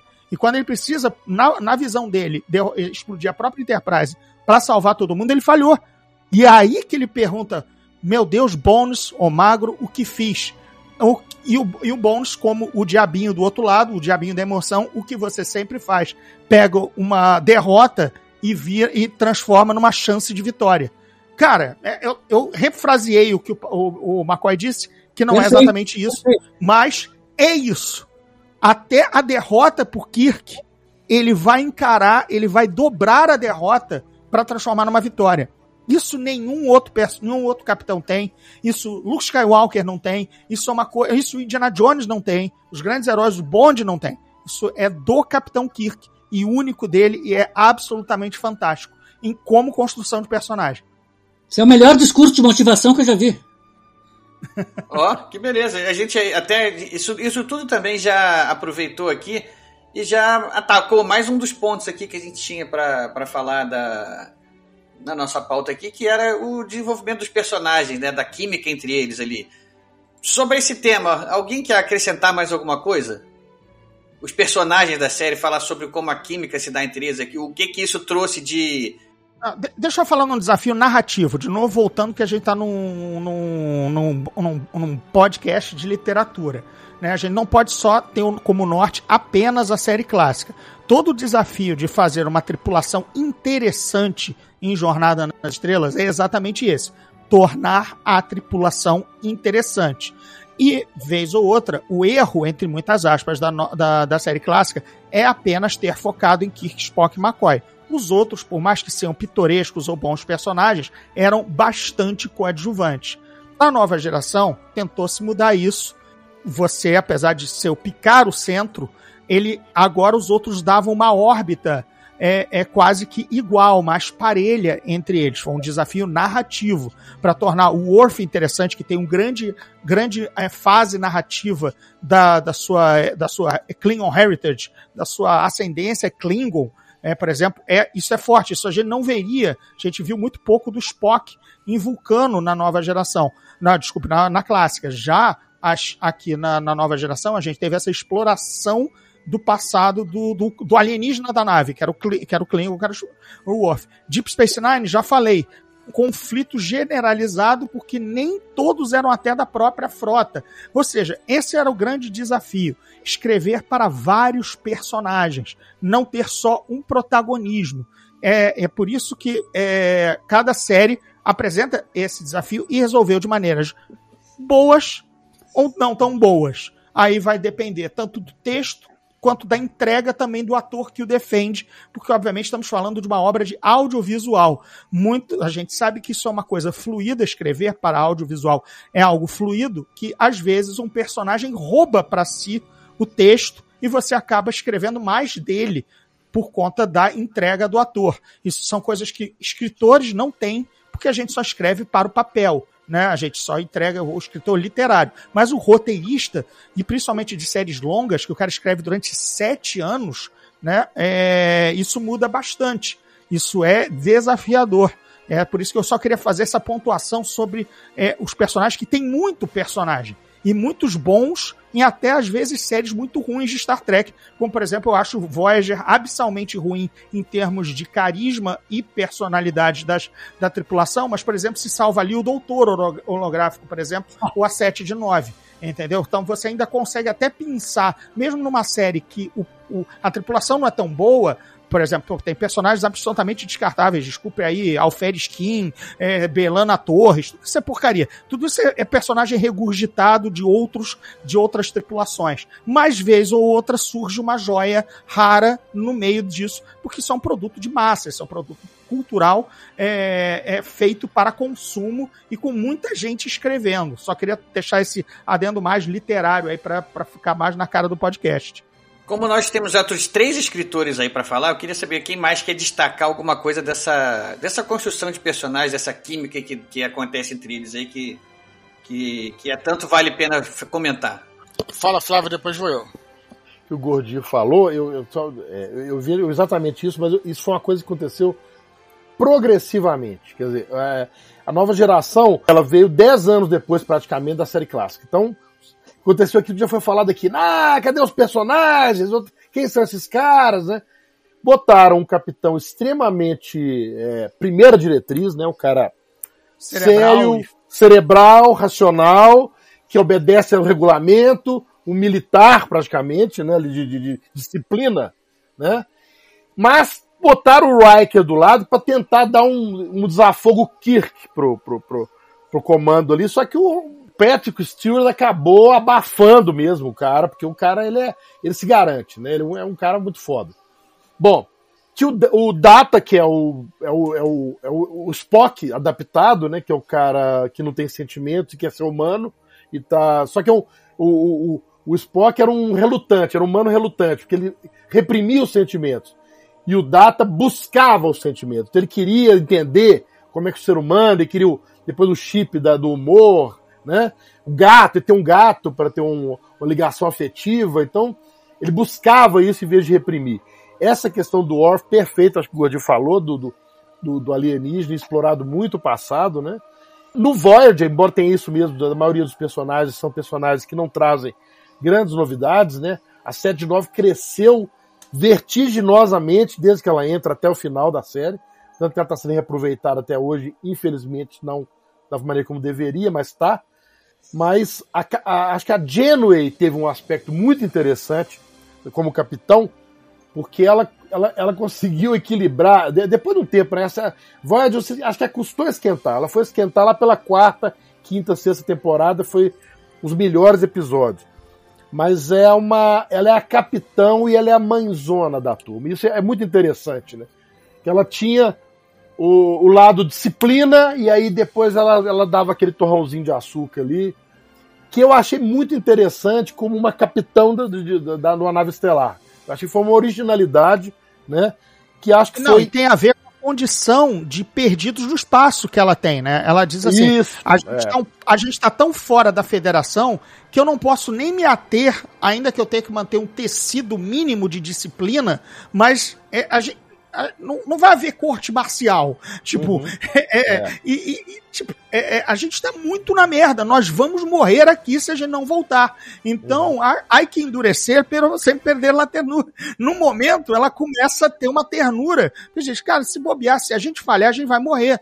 Então, que se a gente, a gente morra como uma família, teoricamente. Ela acolheu todo mundo. Ela era uma mãe mesmo, de certo modo. É, no meio dessa história aí, o único que se ferrou pra valer foi o pobre do Harry King que entrou alferes e passou sete anos como alferes, voltou do, do quadrante delta como alferes.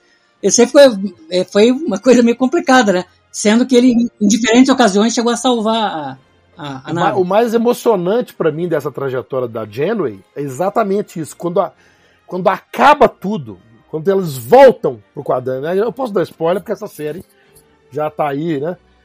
Quando eles voltam, a última cena que você vê na série é um close da fisionomia da Jenny, né? Dizendo assim, vamos vamos que nós chegamos. Isso para mim foi emocionante demais. É o Endgame, que é o episódio final, quando eles conseguem retornar para o quadrante alfa, são recebidos pela frota. A fisionomia e o close da Jenny é tipo assim, fiz o que eu tinha que fazer contra todas as possibilidades e usando esse bom senso auxiliado, auxiliando a disciplina da, da primeira diretriz. É muito legal isso. O arco de personagem da Janeway é muito interessante porque ela começou a série também by the book, né? Sendo aquela oficial que, não, não, vamos destruir essa estação aqui para impedir que ela caia em mãos erradas e tal, etc. Ou seja, eles destruíram um recurso que eles poderiam voltar para casa, né? E teve que aguentar aquele pessoal lá dos maquis misturados com o pessoal da frota e tudo mais e tentou levar na base da, da, da disciplina, da, da do, do livro mesmo, de regras da frota. Só que lá na penúltima temporada, ela encheu o saco e chutou o balde O que eu achei sensacional, porque era algo bastante inesperado para a índole dela, né? E, inclusive, tem gente que diz, ah, eu gosto mais do Cisco porque ele não é um, um ele não é um cientista que nem a Janeway e nem é um, um, diplomata que nem o Picard, ele é ignorantão mesmo, ele vai lá e faz, não sei o quê. Mas ela conseguiu, de certo modo, um equilíbrio, assim, eu achei bacana. Ela começa como uma oficial mais séria e termina como uma mãezona também. E, e uma mãezona com direito a puxar a orelha, né? Porque tem personagem que é promovido e depois perde a promoção. E tem também o pobre do Harry King, que, que eu acho que ocupa o mesmo nicho do, do Chekhov, né? Que é o saco de pancada, no caso, né? O saco de pancada da nova geração, acho que era o George, né? Cada um tem esse nicho, né? O nicho predador era do Kirk e do Riker. O nicho saco de pancada era do Chekhov, né? Inclusive o Chekhov, sempre que ele se machucava, ele dava um, acho que no, no, no, filme do cinema, quando leva aquela queimadura de plasma, ele dá aqueles gritinhos agudos, né? Ah! Um grande parênteses sobre o nosso amigo Jorge Laforte, né? Que o cego, né? O cego, aliás, é deficiente visual, mas auxiliado por um, por um visor, né? Só uma, uma pequena anedota. No primeiro episódio da nova geração, ele tá pilotando a nave, né? No segundo, ele já, ele já vai pra engenharia. Por quê? Porque o Picard chegou, viu que tinha um cego no comando da nave. Ele disse assim, amigão, não, pera, pera aí. Cego.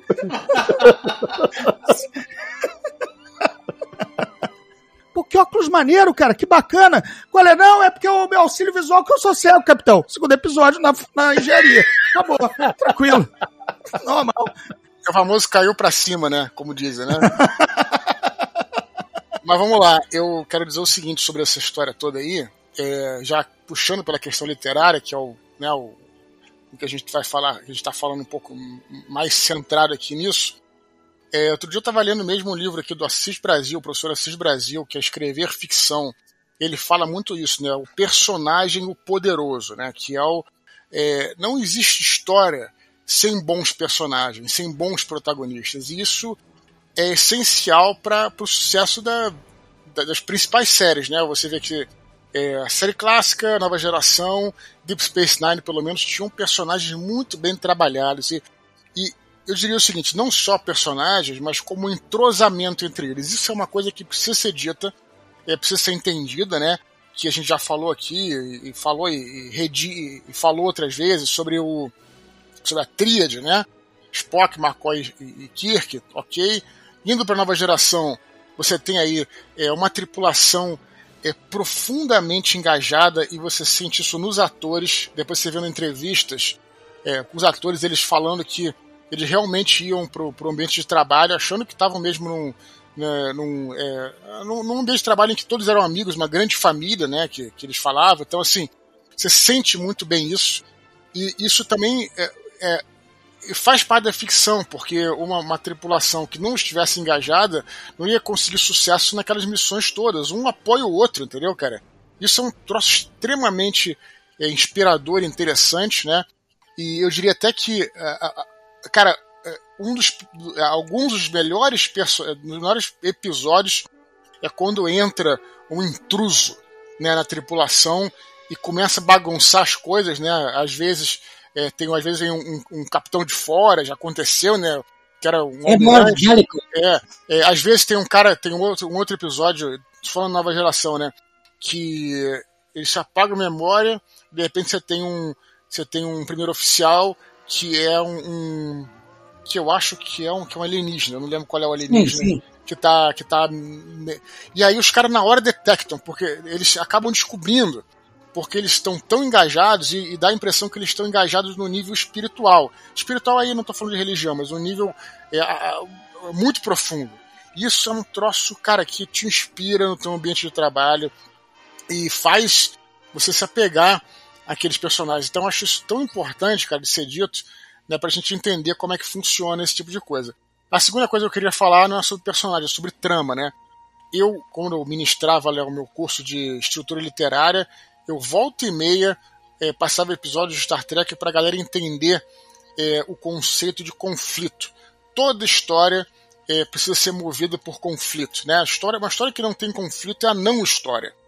E a maneira como eles trabalham isso em todos os muitos episódios, mas sobretudo na nova geração, para sair um pouco da série clássica, é algo impressionante. É, é, não raro você tem um conflito central, quer dizer, o, é, por exemplo, você tem que buscar um remédio é, num planeta que o planeta vai explodir. Mas ao mesmo tempo também alguém da tripulação infectado, alguém importante da tripulação infectado. E às vezes, até, às vezes tem até mais. Ah, mas precisa ser num tempo específico. Quer dizer, os caras eles colocam tantas camadas de conflito uma em cima da outra, né? Claro que tem um limite, senão tem uma hora que o espectador não vai entender e vai, né, fica inverossímil. Mas eles utilizam aí vários elementos, né, sentido de urgência, é, problemas internos, tal, que aquilo né, a história movimenta, você fica. E, e não raro, você chega a 75% do episódio sem ter a menor ideia do que está acontecendo. Né? E, mas aí você vê que os elementos estão lá. Né? Quando você. É, é, é uma estrutura parecida com um romance policial também, né? Que ele coloca as pistas ali é, e você tem que descobrir, e muitas vezes você não descobre, mas é quando você é, chega ao, ao clímax, ao final, e a, a, revelação, você vê, ah, não, tá tudo explicado antes, era isso. Quer dizer, então, assim, a, o texto dos caras é um troço realmente louvável. Então, eu quero destacar isso aqui, não só é, sobre personagens, mas também como o próprio texto narrativo, que é apresentado aí na, em, em várias em várias das. Deixa eu pegar o ponto do Eduardo para apresentar uma estrutura nesses roteiros, principalmente da nova geração e que acabaram vazando para DS9 e Voyager principalmente nessa fase de Rick Berman e tal, que era o produtor, né? É, sim, tinha sempre um conflito inicial e um sub, e uma subtrama, que geralmente envolvia algum outro, ou era, ou essa subtrama ia auxiliar, ou ia andar um pouco uma outra ideia que eles tinham para melhorar um personagem. Mas geralmente a subtrama até resolvia a trama principal, geralmente com um tripulante menos importante. George LaForge, ou Data, ou a Doutora Beverly, enquanto a coisa mais mais preocupante era resolvido ou no planeta ou com uma, ou com uma reunião diplomática. De novo, não era sempre assim. Mas geralmente o probleminha da semana que não tinha muita descida para planeta, você pode, pode ver que acompanhava isso. Não é feio, é uma, é uma fórmula que eles recorriam para manter também girando todo o desenvolvimento de personagens adiante e apresentar outros aspectos, porque afinal, lembra, eram episódios de 42 minutos. Né, também eram 42, é, é, é um tempo considerável. Né? Não, não podia fechar uma hora, porque tinha os é, anúncios, mas era 42 minutos que você tinha que resolver um dilema. E lembra, estamos numa época que os não tinha era raro ter esses chamados arcos narrativos ou fases narrativas grandes, né? Isso só veio cair mais no Deep Space Nine. Mas no, no máximo a gente tinha episódios em duas partes em nova geração. Geralmente era tudo o monstro da semana, o problema da semana, tinha início, meio e fim, rebutava, próximo problema, semana que vem outra coisa. É, esses dois de. Esses dois duas partes geralmente eram os que encerravam a, a temporada, né? É, era, geralmente era isso. Isso. Começou com Best of Both Worlds, né? Com o melhor de dois mundos. A virada do, do, do, do, do Picard capturado pelos Borgs. E depois virou um, um padrão, ainda que obviamente, os, os magistrais aqui de, de tracks que estão aqui conosco vão lembrar que ainda assim, no meio de temporada, teve episódios duplos no meio de temporada, sem ser obrigatoriamente a virada de chave. Sim, houve alguns bem legais que eram duplos no meio da temporada. É verdade. Como aquele do Aquele em que o Picard é capturado pelos uh, Cardassianos, aquele das luzes, são quatro luzes. Segura aí, Gilson, segura aí, porque eu vou aproveitar então e vou pedir para vocês é, seus episódios clássicos. Clássicos não, favoritos, porque clássicos são clássicos. Pô, é clássico não dá para discutir. Eu, eu sei quais são os clássicos, eu sei quais são os clássicos e eu sei quais são os meus favoritos, entendeu? Então tá bom, é uma definição melhor. O Gordinho hoje tá afiado aí nas, nas definições. Vamos lá, vamos ser os episódios favoritos e o porquê. Vou fazer uma rodada. Primeiro cada um diz um, depois o segundo. Não quero que vocês falem logo todos de uma vez, pra gente poder andar mais rápido. Vamos lá, é, começa, começa aí com o Gilson. Gilson, seu, um dos seus episódios favoritos aí. Vamos chegar, tentar chegar a três episódios se a gente andar rápido. Bom, da série clássica, eu diria A Cidade à Beira da Eternidade, que é escrito pelo Harlan Ellison, que é um ganhador do Prêmio Hugo, né? Que é uma das coisas numa época em que série de ficção científica era era um produto assim meio ridículo para os padrões literários. O Hugo, o Prêmio Hugo, né? O Prêmio de Ficção Científica é, instituiu esse esquema da, da votação em produto, em produto audiovisual, manifestação audiovisual, né? E, para surpresa de muita gente, uma série de TV, Star Trek, venceu com esse episódio. Então, na, na série clássica, A Cidade à Beira da Eternidade. Ganhador do Hugo, escrito pelo Harlan Ellison, que é considerado uma obra-prima. Ainda que tenha lá os retoques da. Acho que era da DC Fontana, se não falei a memória. É. Mas que mudou um pouco da história para tornar a história mais filmável, né? Porque a concepção inicial do Ellison ela exigia recursos de produção que eles não tinham, entre outros problemas também. Na nova geração, o All Good Things, o último episódio da série, em que a gente vê facetas até então inesperadas do Kill. E do Deep Space Nine, é, o meu favorito seria aquele é, Sob a Pálida Luz da Lua, The Pale Moonlight, que mostra que o Cisco é obrigado a enfrentar um dilema terrível, é obrigado a jogar sujo para poder vencer a guerra do Dominion. Mas mais do que sujo, é obrigado a, a descer a um nível subcardassiano. Assim. É bastante legal a questão do conflito, né? Ele está pressionado por uma questão de sobrevivência e tem que fazer coisas inomináveis. Assim. Eu diria que são esses três, basicamente. Então vamos seguir na sequência com o Flávio. Bom, para mim também na série clássica é o mesmo episódio. Para mim é o melhor episódio de todas as séries Star Trek. Para mim é o Cidade da Beira da Eternidade. Eu, é, ele é uma história magistral de viagem no tempo e de história alternativa, que são dois gêneros que eu sou apaixonado da ficção científica, né? Redondinho, né? E tem essa questão que o Justo mencionou dessas diferenças de roteiro do Hala Ellison, inclusive ele não acaba não assinando. Isso gerou uma briga depois de décadas com o Roddenberry.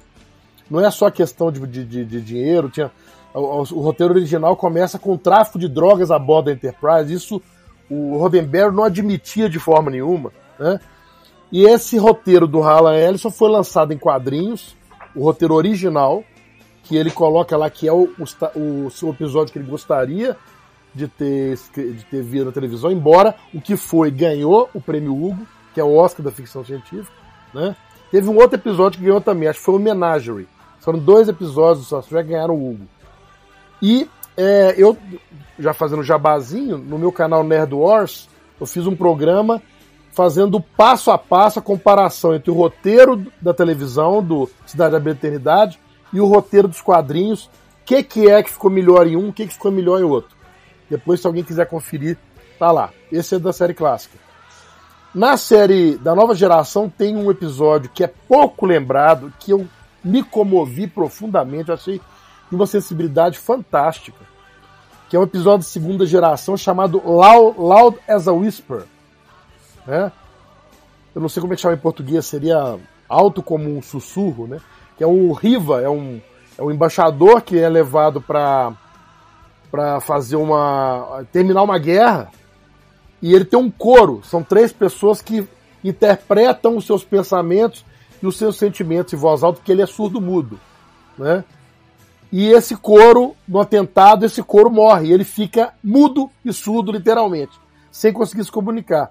E aí a, a, a Diana Troy vai tentar encontrar uma forma de ajudá-la a voltar a se comunicar sem depender do coro. Esse acho uma, de, uma, de uma sensibilidade fantástica, esse episódio, que é da segunda temporada. E o terceiro que eu vou citar, que é Voyager, para mim é um dos melhores, sem dúvida nenhuma, de, da, da série também. É um chamado da, do quinto ano, chamado Nothing Human.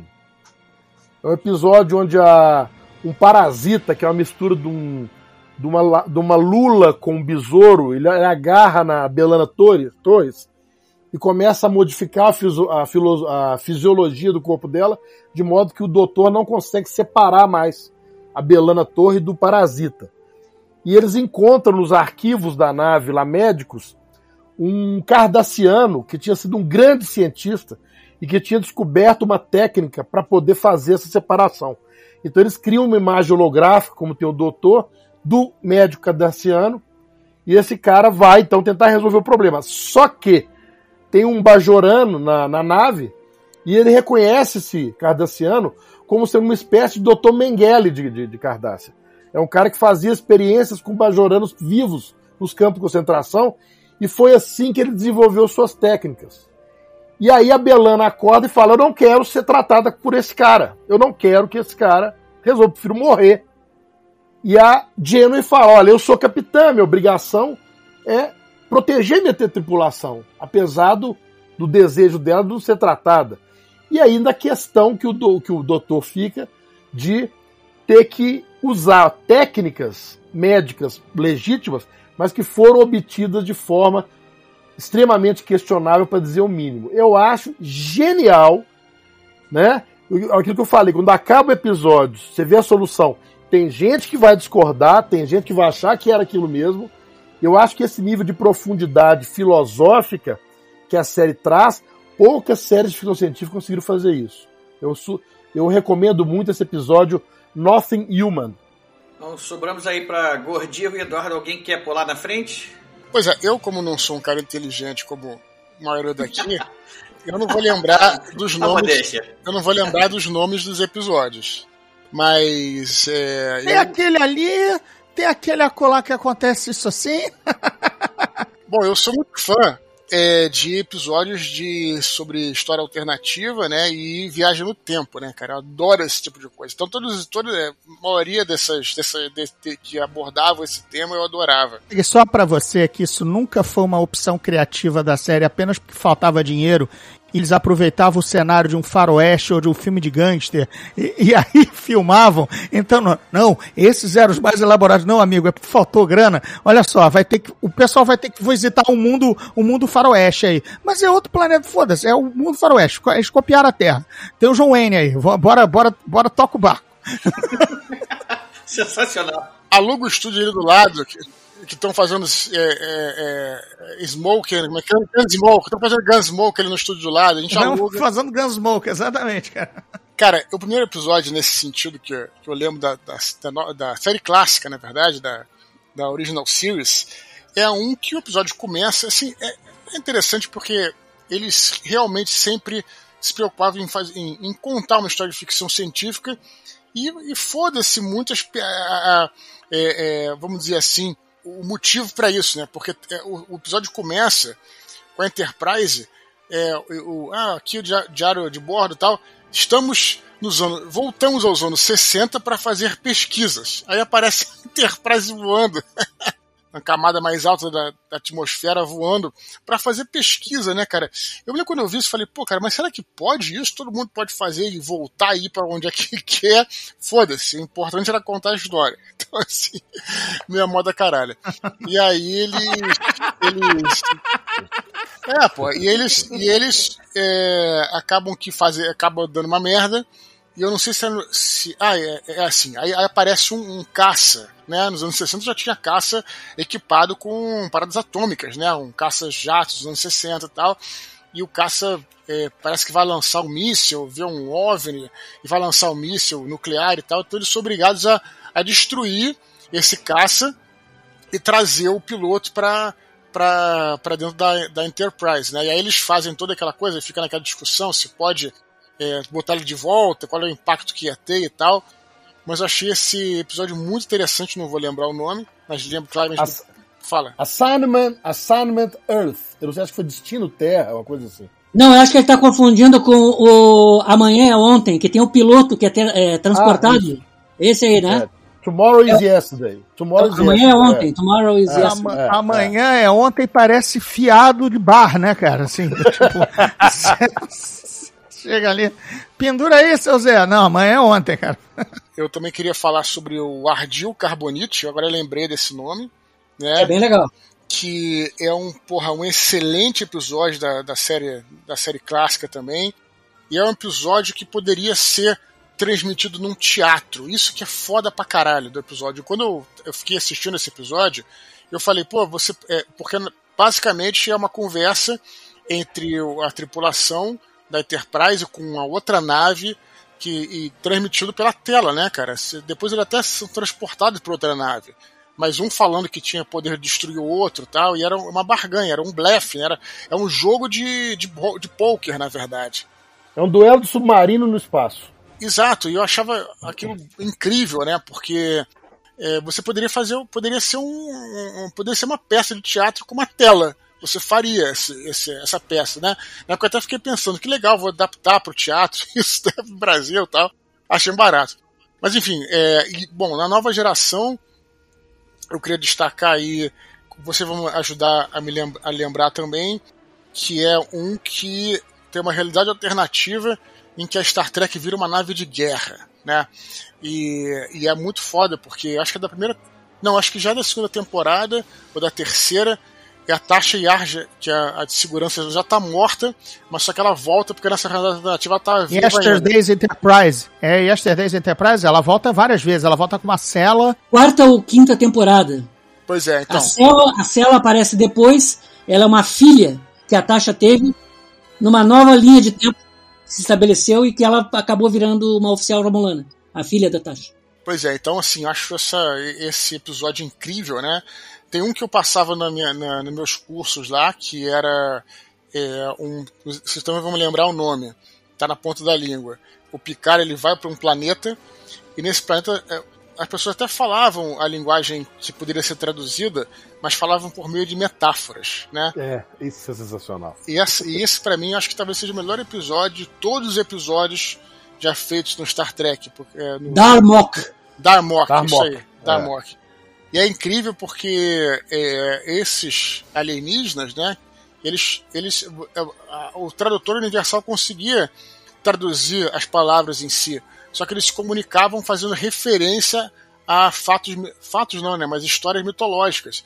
Então no começo eles não conseguiam entender, né? E estava gerando um, um, problema diplomático, né? É, e aí quando eles começam, puta, aí quando é, Picard entende, né? E consegue falar, ele já estava um ponto de se explodir as naves, né? E aí, pô, tudo se resolve, né? Então, um problema de comunicação muito interessante. Cara, os caras vão longe com essas ideias, né? Muito legal e, mesmo. E, pra, como eu já falei vários, eu só vou falar mais um dos Deep Space Nine, que é o dos Tribbles. The Trouble with Tribbles. Esse é o da clássica. O do Deep Space Nine é Tribbles and Tribble Actions. Isso. Tri tri tribbles and Tribulations. Isso. É, tribbles and Tribulations. Gilson, você está consultando isso em algum lugar ou é tudo memória? Tudo memória. Coitado. E aí, o Cisco e sua tripulação voltam para a época da série clássica para resolver um, um, problema lá né, dos, dos, dos, Como é que é a tradução de Tribbles? Como é que ficou? É o Pingos. pingos. Os pingos, né? Só que o foda é que tela, né, a, a filmagem, ela é, é adaptada para ser igual com aquelas cores da série clássica. Então é um episódio lindo, cara, lindo de se ver, sabe? Muito nostálgico. É o Forrest Gump de Star Trek. É, puta, é incrível, né? Enfim, acabei cortando aí os amigos e falando um pouco mais do que deveria. Vocês me desculpem. Eu só gostaria de um pequeno adendo. Eu esqueci um episódio que é uma heresia eu ter deixado de citar, que é A Medida do Homem, da segunda temporada da nova geração. É o julgamento do Data, se ele é uma torradeira ou não. Isso, e que querem desmontar o Data pelo progresso da ciência. E ele, peraí, eu, eu posso não ser orgânico, mas eu tenho alguns direitos. E ele resolve uh, lutar legalmente por isso. E daí o, o Picard fica de, de defensor, de advogado, e como não tem nenhum outro oficial mais graduado por perto, a, a, a comandante da estação local pega o Riker para ser o promotor do caso a favor da frota, né? Para que considera o, o, Data apenas um, digamos assim, é uma torradeira, um bem da frota. E o Riker se vê na hora saia justa porque o cara é o amigo dele e tal, né? Não, ele não, não quer fazer isso. Só que a comandante diz que se ele não fizer, ela vai decidir automaticamente em prol da, da parte que quer que o Data seja desmontado. E é dramático, é uma das coisas mais legais é foda, ever. né? Muito bom. O Sr. Data é um membro muito importante da minha tripulação. Lembra que o, o Picard falava isso, né? Falava várias vezes É. nesse episódio. É muito bom. Verdade. É. É, Ele e o replicador de comida são muito importantes. Só para encerrar é, a cereja do bolo, eu só queria dizer que o momento mais é, emocionante do todo o Star Trek é num filme. Não é aquele filme que eles ficam tentando perseguir a ave de rapina que tá ficando é, desaparecendo, tá no. no- no- E aí, Star Trek 6, o Terra Desconhecida. quando eles quando, quando o, o Kirk consegue enxergar fire. Aquilo ali é o momento que todo mundo queria ver, cara. Quando ele dá um fire. Oh! Só, É, e aí a nave apanha de duas, né? Porque apanha da Enterprise e da Excelsior, que acabou de chegar com o seu Sulo, né? não, mas esse fire aí, cara, você vai junto, cara. Só isso. Não, esse vai porque ele, ele ajoelha pra dizer. Ele se, ele se projeta da, da, da- Ele se projeta da, da ponta da cadeira, dá uma ajoelhada e fecha o punho. Tô fazendo aqui na, na, na webcam. Fire! Ele sabe, tipo, sai, sai da mão dele o tiro, né? Assim, é muito legal. A mesma nave que, aliás, morreu duas vezes, né? Aquela É, porque sequência é um seria- stock footage. Ela é um stock footage bem vagabundo. ela foi exatamente. reaproveitada no Generations. No primeiro Generations, filme da nova geração. Gordinho, ficou faltando você, Gordinho. Vamos lá. Faltei, eu vou de- desobedecer. Todo mundo desobedeceu aqui, então eu vou desobedecer o, o, o, o Dudu, porque o Spor me manda uma pauta que era foi deturpada aqui, porque agora virou um episódio de cada série. e Eu não eu não preparei para as outras séries, então vou manter minha listinha de três rápidas aqui da minha seleção. É, entendeu? Vou mandar um fire pra cima do Eduardo. Tá porque tudo eu vou- liberado. eu vou acionar meu cloaking device, escapar dos raios dele e vou fazer do meu jeito. Vamos lá.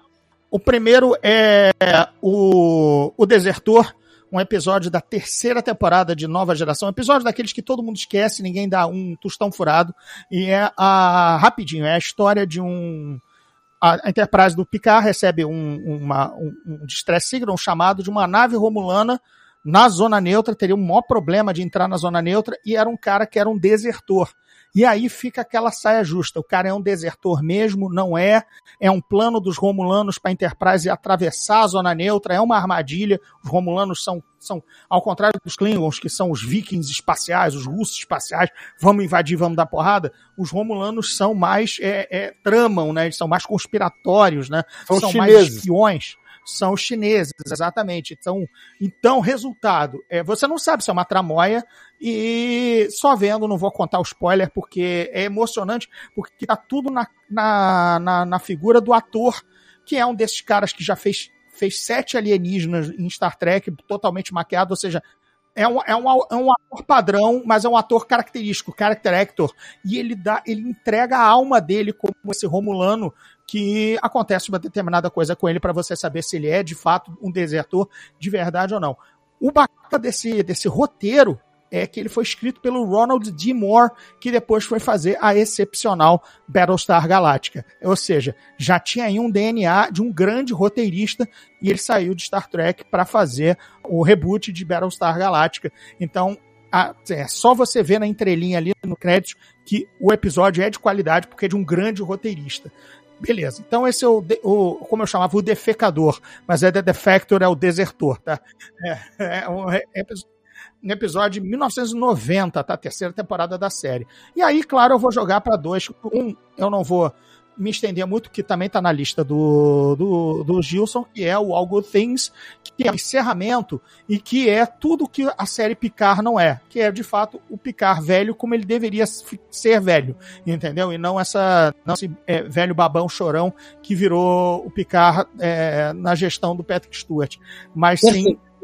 Como ele está escrito All Good Things, é absolutamente de rasgar o coração, porque é o cara que sempre soube tudo e de repente parece que ele está é, lelé da cuca por conta de degeneração da idade, entendeu? Então, um cara que sempre foi assertivo, comand, comandante, todo mundo obedecer, de repente todo mundo des- o desconsidera por ele estar doente, entendeu? Por, ah, cara, ele já tá doentinho, né? Vamos, vamos fazer a vontade do velhinho. Cara, e ele não está doente, ele está sofrendo de uma tramóia do kill. Então, isso aí é o trabalho do, do Patrick trabalhando e de um texto foda, porque você vê o seu personagem colocado numa, numa sinuca de bico que ele não consegue sair, porque ele não consegue se ar- articular e ele começa até a duvidar de si mesmo.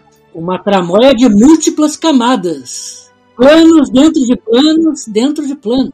anos, exatamente, totalmente Frank Herbertiano, é fantástico. E aí eu vou jogar pra galera que não há nada melhor do que a parte 1. A parte 2 é, uma- é bem fraquinha. A parte 1 de Best of Both Worlds, né? O episódio que dá uma calça arriada em todo mundo, é, porque o Picard é capturado, vira o Borg, mas o mais importante dessa desse, desse episódio, Eu Sou Locutus o Borg, não é isso.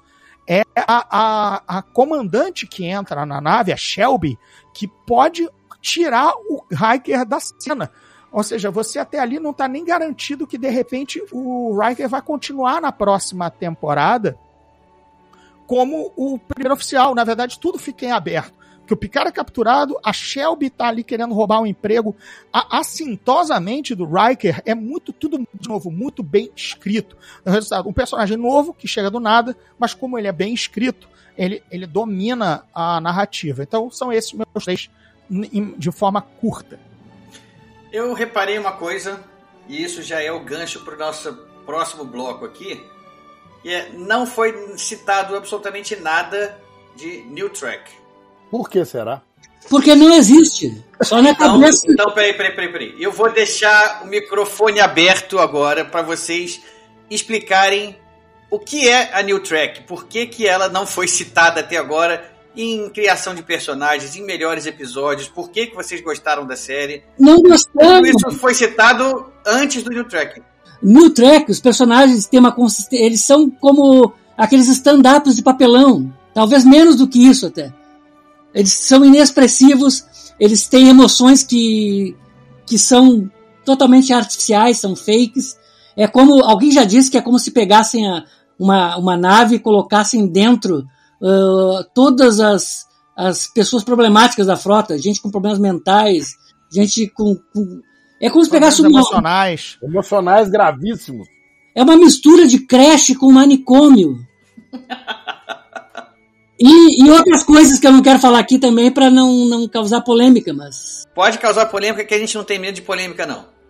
É, é, é, é que, na verdade, assim, eles são basicamente um instrumento político. Eles estão ali só para divulgar causas políticas. O próprio uh, Alex Kurtzman, ele disse num painel da Comic Con alguns anos atrás, painel online, ele disse: o nosso interesse não é promover Star Trek, na verdade. Nosso interesse é promover os valores de organizações como de causas como Me Too, Black Lives Matter e não sei mais lá o que.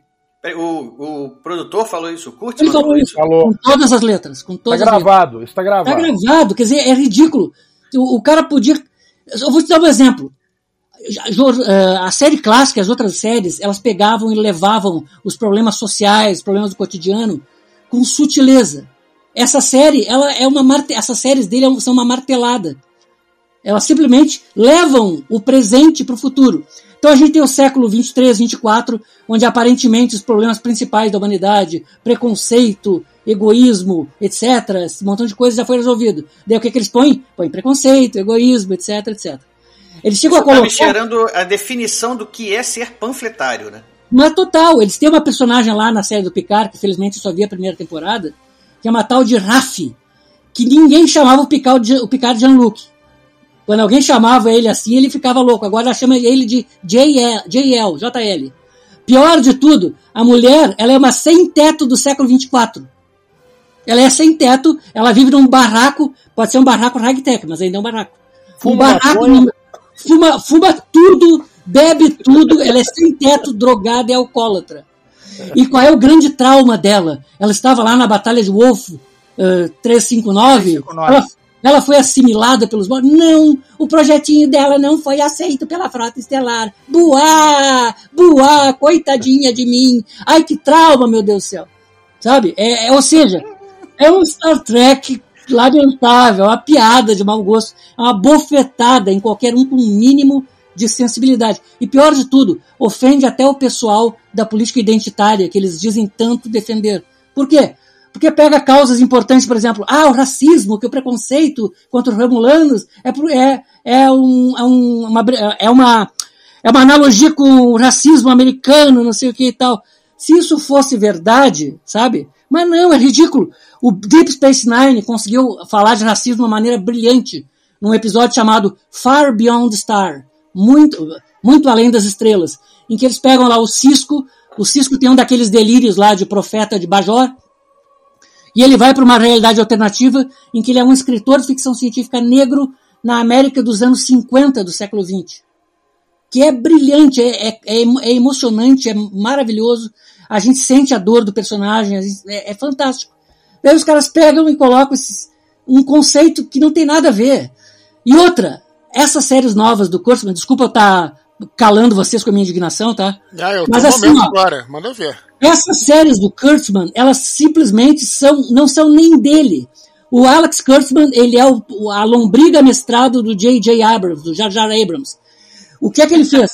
Jar Jar Abrams. É, o que, que ele fez? Ele pegou alguns conceitos do Jar Jar e tentou transpor para a TV. Basicamente isso. Ele tem, ah, tem coisas pavorosas. Ele simplesmente assim, não, isso é canon. Ele- a série se passa 10 anos, 15 anos, sei lá, antes de Kirk, e é para ser canon.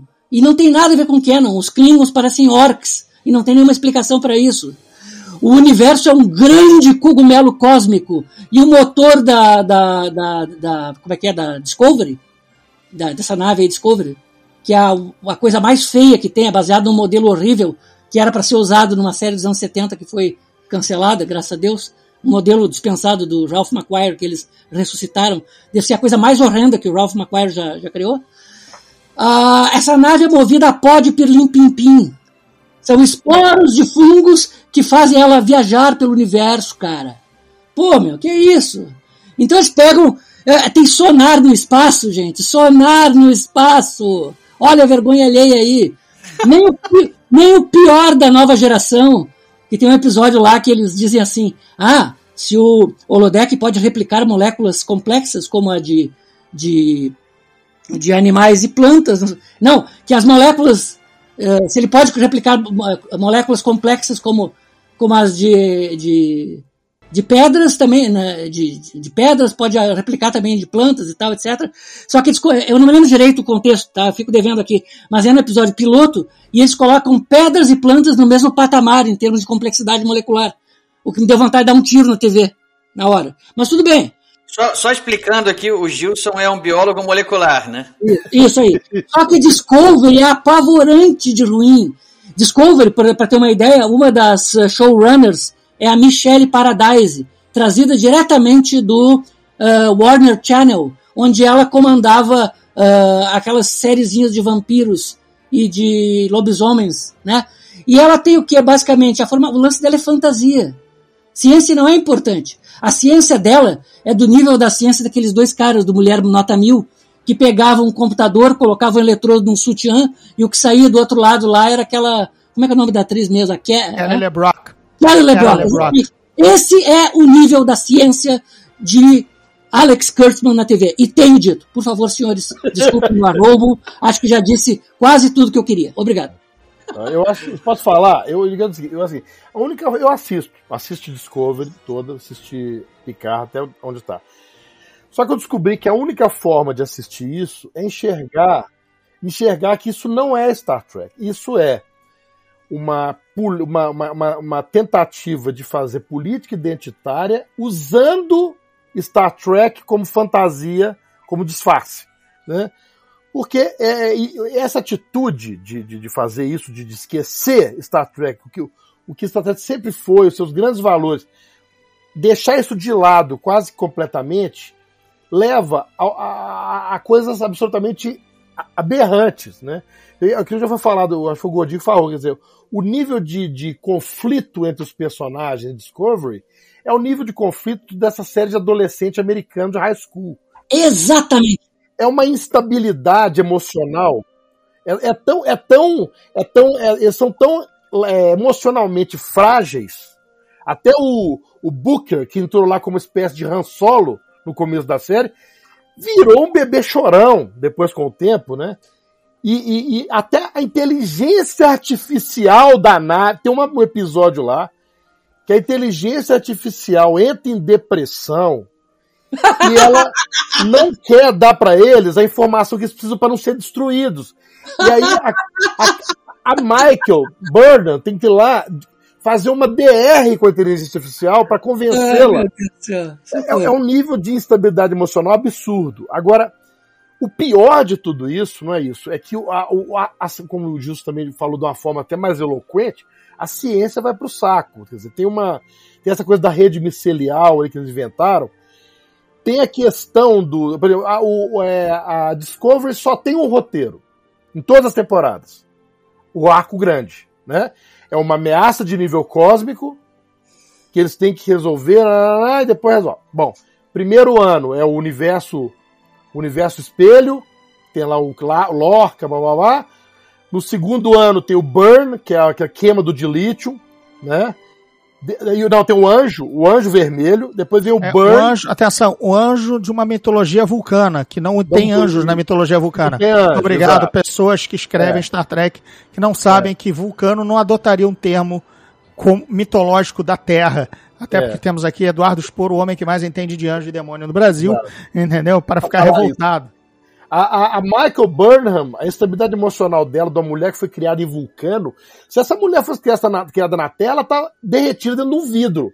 Ela é virada. Na melhor das hipóteses. Né? E tem um, um agora na, na, última temporada, tem uma coisa tão, tão. me deu uma tristeza tão grande. Ah, a última ameaça cósmica foi o aspirador de pó cósmico lá, né? O que, que, que suga lá os planetas, né? Essa foi a última grande ameaça cósmica. E é só esse roteiro que tem. Não tem outro roteiro. E tem um episódio onde os caras descem do planeta, que era o planeta da, da, da espécie desconhecida que eles estão investigando, com roupas espaciais, coisa que se vê muito pouco em Star Trek, né? O, o, com roupas fechadas, lacradas de astronauta. E os caras passam em cima de um pó preto, e esse pó entra para dentro da, da, da roupa espacial e eles começam a sentir os efeitos do contato emocional com esse pó. Aí eles dão, tentam dar uma explicação, é tão ridículo, uma, que o parece que o cara não entende a função de uma roupa de astronauta, né? Aí eles falam, ah não, porque ela tem um filtro, eles não levam oxigênio, ela tem um filtro que o filtro impede a entrada de substâncias é, nocivas. Só pode entrar substâncias que eles possam respirar. Só que eles vão para um planeta onde tem substâncias desconhecidas. É óbvio que o filtro não vai reconhecer. Então os caras simplesmente não sabem para que, que serve uma roupa espacial, né?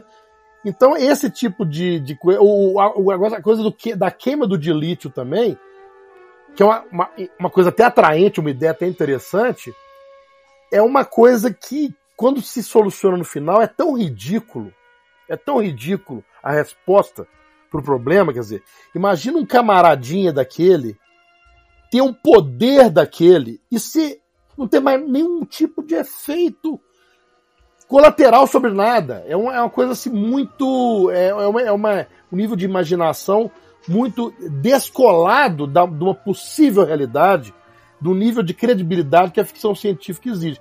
Quando essas séries se dão bem um pouco, a gente vai acabar descobrindo que elas são plágio, né? Quando você tem lá no. Quando eles fazem a, a comunicação final com a espécie desconhecida, agora no final Discovery, aquilo é um plágio de contrato imediato terceiro grau.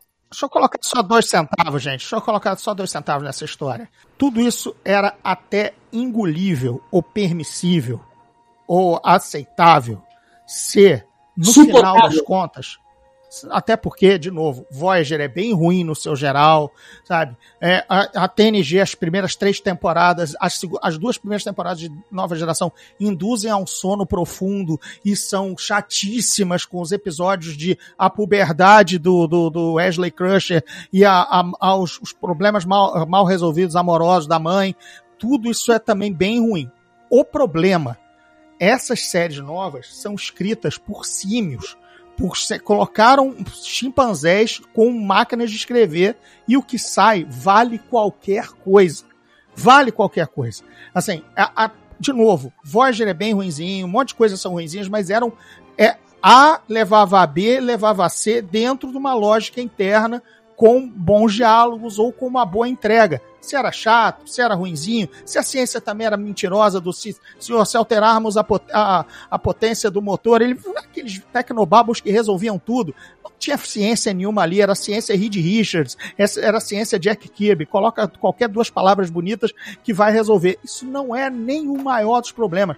O problema é que é tudo muito mal escrito. As uhum. histórias não fazem sentido. Rômulus Rômulus não sabia que o seu, o seu Sol ia virar supernova. Isso não é nem falha na ciência, isso é falha na lógica. Se você tem um império que domina 300 mil planetas, seja, tem a tecnologia.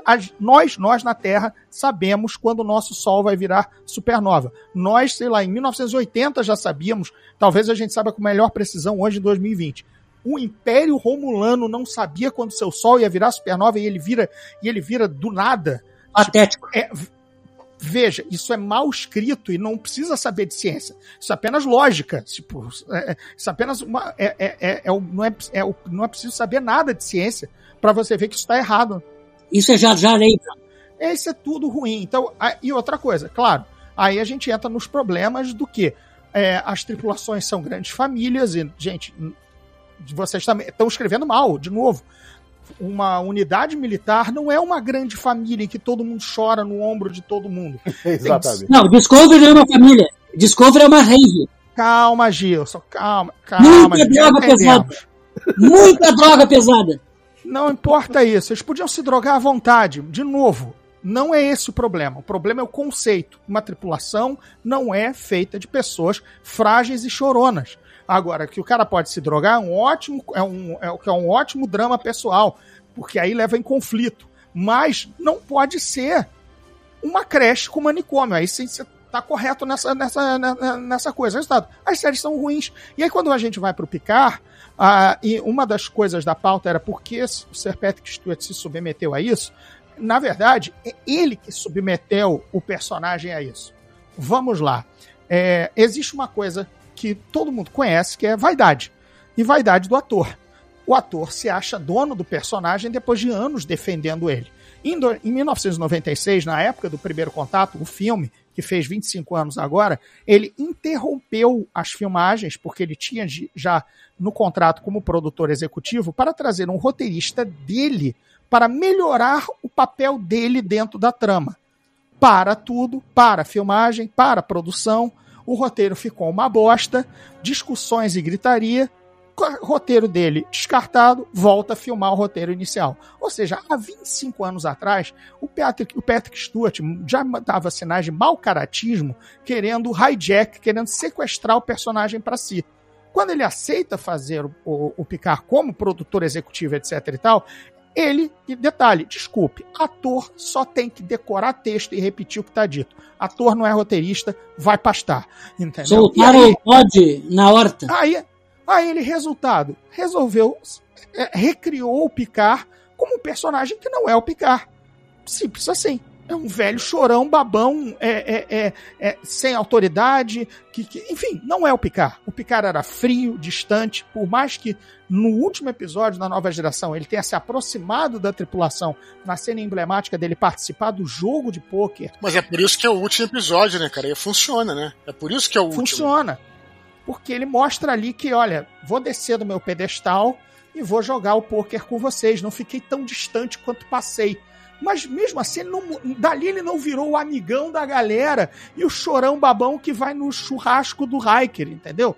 Não é isso a evolução do personagem, mas é na cabeça do ator cheio de vaidade. Então, respondendo à pergunta do, do, Eduardo, que eu já pulei aqui etapas no texto, que estava na pauta. Por que ele submeteu a isso? Não, ele é que submeteu a série às ideias de vaidade pessoal dele para conduzir o personagem dessa forma. Em Nemesis, ele já tinha, já tinha feito mexidas no roteiro, parece que o roteiro é dele, do Spinner. Em Nemesis, ele começa a ter a crise da, da meia-idade já na, na no, depois dos 60 anos, assim, um troço ridículo. Ele pega o carrão, anda com, com o bug de areia, ele faz é. um montão de... Não, e no, no Insurrection ele, era, ele queria a força da. E ele virou o picar pegador. Quer dizer, é, é, querendo pegar a, a senhorinha lá, a senhorinha rejuvenescedora lá, a, a, a tiazinha lá do, do, do, planeta jovem. Gente, não dá, não dá. Tirem do ator, mas é isso. Enfim, o personagem tá tão, tá tão na mão dele, porque é ele, que vem a, a vaidade. Você vai dizer não pro cara que, que, é, o, que é o Picard?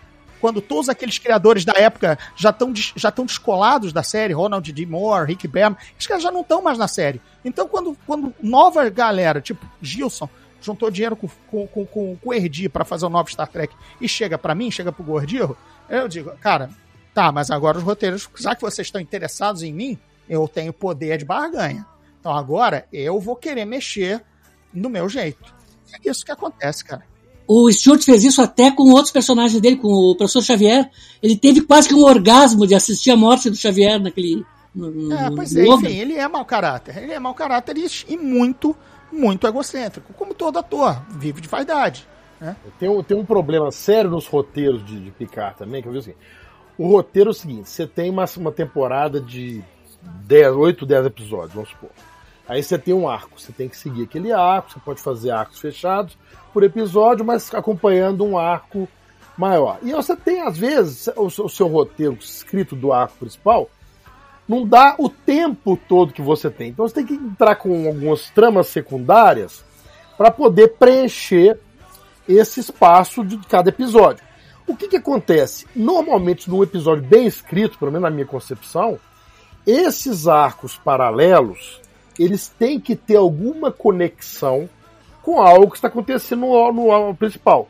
Aí você vem em Picar agora, você tem. Os caras voltam para o ano 2024.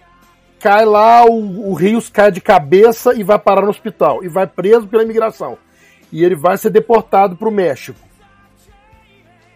A única função desse arco paralelo, que não tem nada a ver com o arco principal, Encher linguiça. encher linguiça e denunciar os maus tratos com os imigrantes mexicanos. Os Linguiça policiais são ideológica. todos, os policiais são todos mal educados, são todos brutais. Só isso que tem esse arco, ele não tem nenhuma conexão. Quando você vai ver o arco principal, aí pra minha decepção, que eu achei que, pô, de repente, tá acontecendo uma coisa legal. Alguém no Facebook do dia denunciou, me jogou no buraco, que é uma cópia descarada do roteiro do segundo filme da linha Kelvin, que é aquele do Khan, do Benedict Cumberbatch. É a questão da menina doente e o cara vai dar a solução e vai pedir para ele vender a alma pro diabo para poder resolver o problema da filha dele. É exatamente igual, exatamente igual. um vídeo do YouTube que compara isso num canal chamado Major Green. Ele compara ah, os. Ele, ele detona, ele só mostra e a gente conclui. É incrível. Erdi, deixa eu contar pra você um negócio bem chocante. Conte, estamos ouvindo. A grande missão de Picard voltar ao tempo é penetrar numa festa. Quando a sua missão de volta no tempo, sensacional, é apenas entrar numa festa de penetra no Copacabana Palace, é pra você desligar a TV, né? É porque a coisa tá rasteira, né, amigo? E, e- e outra coisa, os caras fizeram uma cena que todo mundo achou lindo. Eu achei o ridículo da lacração. A, não, a, é a, vesguinha, a reproduzido. vesguinha cantar? A vesguinha Não, cantar? não, não, não. Achei que era a É- vesguinha cantar. é- é ela canta do nada, né? E ninguém se choca, né? Do nada. É, não, e canta bem até a moça. Mas é, é uma, é uma, é uma a cena do, do punk no ônibus, que é de, de- da, do filme 4, que, você- que até o Gordinho fez referência, É, a volta pra casa. na volta pra casa, que eles vão pra, das baleias, né? E aí o, eu tenho um punk com som alto, um microsystem no ombro alto, e aí os- o Kirk pede educadamente pra ele desligar, ele bosta o dedo do meio, e aí o Spock vai lá e dá a pista vulcano, o cara desmaia, todo mundo bate pau. O que, que eles fizeram em Picard? Trouxeram o mesmo ator em 2024 com um microsystem no, on- no ombro, que eu não sei quem é que ainda anda na era digital com um microsystem no pescoço, com a mesma música, só que em vez do, do Kik pedir educadamente, 7 de 9, a mulher empoderada dá um esporro no cara, o cara desliga a música e pede desculpa. Isso aí, pra mim, foi a reciclagem lacratória. Deixa eu falar uma coisa aqui, perguntar pra vocês. Vou dar uma de Ricardo Herdi e perguntar pra vocês qual é a história daquela cena que tem um cara limpando é, uns pedaços Ai, de gente. bofetada! Bofetada na cara dos fãs. O que, que é aquilo? Que eu também não entendi. É, o Gilson gostou daquilo. O Gilson gostou. Alguém pode ele- explicar onde é, onde é que é, onde, qual é a série? Qual é- Flávio, explica de modo educado, porque eu vou usar Não, palavrões não. aqui. Não, é, alguém, alguém explode ali dentro, né? Tem aquele negócio do, do, do, do micelial, né? Que o cara tem que ser o veículo, ele tem que ser o, o cavalo do espírito do, da linha micelial para fazer a nave girar, né? Naquele negócio. E aí alguém, alguém explode, eu não lembro quem é que explode ali em pedaço. Uma pessoa vira um monte de tecido humano dentro daquela cápsula. Certamente um homem. e botam um, um faxineiro para limpar a sujeira, né? Que é aquilo que o. Faxineiro do futuro. Aquilo que o, o Tarantino mostrou no Pulp Fiction, que você explode o cérebro do cara, você nunca pensa quem é que vai limpar depois, né? Então eles botam lá o, o faxineiro recolhendo fígados e rins e coração. E a Tig Notaro, que eu acho que é até uma das melhores atrizes da Discovery que salvam ali, com as tiradas. Ela é uma comediante, né? Americana. E ela vai e solta ali um. chama o cara de Gene, né? O faxineiro, limpador de merda de Gene, quer dizer, que ela ainda sacaneou o Gene Roddenberry. Não, não, a, na verdade, é, na verdade, na cena, ela, ela diz assim, ô, oh, do macacão, limpa isso aí, não sei o quê. Aí ele fala o nome, né? ah, meu nome é Gene, ah, tudo é. fácil. Faz Exatamente. Aquilo ali foi uma bofetada na cara dos fãs. Mas, ô, ô, ô, Gilson, peraí. Vocês estão falando que, pelo visto, a coisa tá um desastre total, né? É hostilidade, é hostilidade. E olha só, aqui, essa série pode ter 500 mil temporadas, porque o seu, o seu uh, uh, Kurtzman, ele, a, a empresinha dele, a, a, Secret Hideout, Secret Hideout, ela usa o mesmo modelo de, de, de negócios do seu mentor lá, o Jar Jar Abrams, que é assim, ó, eles ganham pela produção, não pela audiência. É, é isso, que, é isso que eu queria perguntar. Eles ganham para fazer. Eles são como o encanador. O encanador não interessa se passa esgoto ou se passa água pelo cano. Ele é responsável só pelo cano. E é o esquema deles. Ele faz, lava as mãos, entrega para alguma empresa uh, cheia de boas intenções, de inclusão e diversidade, e povo que aguente a. Mas olha merda. só, peraí, você, você tocou num ponto que eu quero perguntar aqui. Já que vocês estão dizendo que a coisa, pelo que eu estou entendendo aqui de tudo que vocês estão dizendo, a não, coisa degringolou e virou não, um festival. Não. Peraí, deixa eu terminar aqui. Virou um festival de, de ideologia, de propaganda ideológica. Mas isso tá. É assim, se eles estão usando uma série que tem um fandom aí, uma base de fãs gigantesca, e a ideia deles é passar uma mensagem ideológica, é, a coisa deve estar tá funcionando, porque não, como, é que, não, como é que essa base de fãs está recebendo isso? É, é, é bem como ficou na, na, na pauta da discussão, é nove, 90 odiando e 10 amando, achando 10 que são aqueles assim, ai que lindo, eu vou ver um pedacinho de Discovery agora. Desliga e vai tomar o seu Dry Martini, vai falar de bolsas, de, de maquiagens, de Deus sabe lá mais o que. É isso aí. É um bando de hipsters, um bando de hipsters que não tá nem aí. Mas olha só, a, Puta merda, perdi o meu, meu argumento agora. Mas assim, é, é basicamente. Basicamente é uma bofetada, é o marketing de conflito. Nós vivemos na era pós-público. O público não é necessário. Tem várias outras produções de várias outras franquias que estão enfrentando a mesma coisa. Só para ter uma ideia, Discovery tentou, Discovery é passada no, no streaming da Paramount, lá, né, em outros países até pouco tempo atrás, passava no, no Netflix. Felizmente eu não pago mais por esse lixo, porque saiu da Netflix. O que é que acontece? Eles tentaram exibir Discovery na TV aberta, lá nos Estados Unidos. Adivinha o resultado? Perdeu para reprises de programa de auditório.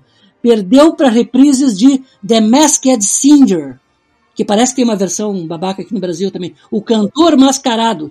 Reprise de programa de auditório venceu isso. Ou seja, ninguém está interessado nisso. Ninguém. Assim como ninguém está interessado nas grandes ideias da dona Kathleen Kennedy lá em Star Wars, ou do, do Chibnall lá em Doctor Who, etc. É tudo. E tudo se sustenta por quê? Porque enquanto tiver bilionários com uh, mania de engenheiro social, ou países superpotências que nós não devemos mencionar para financiar o enfraquecimento da, de Hollywood e, e, por tabela, da cultura do Ocidente, vai continuar tendo isso. Para encerrar, eu vou, eu vou me juntar vocês aí. Eu vou dizer que eu sou mais burro, porém mais zen e mais sábio que vocês, porque eu simplesmente vi esse primeiro episódio da, da dessa nova série Discovery, né, que foi que teve no Netflix, achei uma merda, nunca mais vi nada disso. Então, assim, Boa! Então, simplesmente é o que eu vou dizer. Mas olha, eu teria corrido o risco disso na nova geração. Porque, amigo, como eu falei, teve que ter tido paciência para 40 episódios ruins das duas primeiras temporadas. Teve uma joia ou outra? Teve. Mas, cara, aquela tripulação custou a engrenar, faltava carisma, faltava faltava um, um, um faltava um, um mojo ali que foi quando mudou o produtor, quando, quando as coisas começaram a entrar. É que hoje, Dudu, eu concordo com você, hoje é tanta, tanta coisa boa, tanta Sim, oferta, Sim. que ficar dando chance já não tá mais na, na mesa. Antigamente, quando a gente vivia de migalhas desse Uhum. tipo de série fantástica, série fantástica abrindo aí para fantasia, para ficção, de, de, de ficção fantástica, que a gente até agarrava, né? É, é o que tem, né? De repente melhora. Hoje, cara, quando tem a concorrência, se aquela se a pizzaria da esquina é meio borrachuda, mas tá lá, tá lá. Agora que, agora que tem sete pizzarias na rua, você vai abandonar da pizza borrachuda, né? É isso. É, vamos partir agora para a reta final aqui, já que o, o a- o recado sobre o que o- os fãs, a base de fãs de Star Trek acha dessa nova fase tá dado, né? E a, a recomendação para ignorar está dada. Então a gente vai para nossa reta final, que é a nossa despedida aqui. E como temos quatro escritores hoje como convidados, eu vou eu vou pedir para cada um deles falar um pouco de, da, da sua obra, o que quer falar da obra.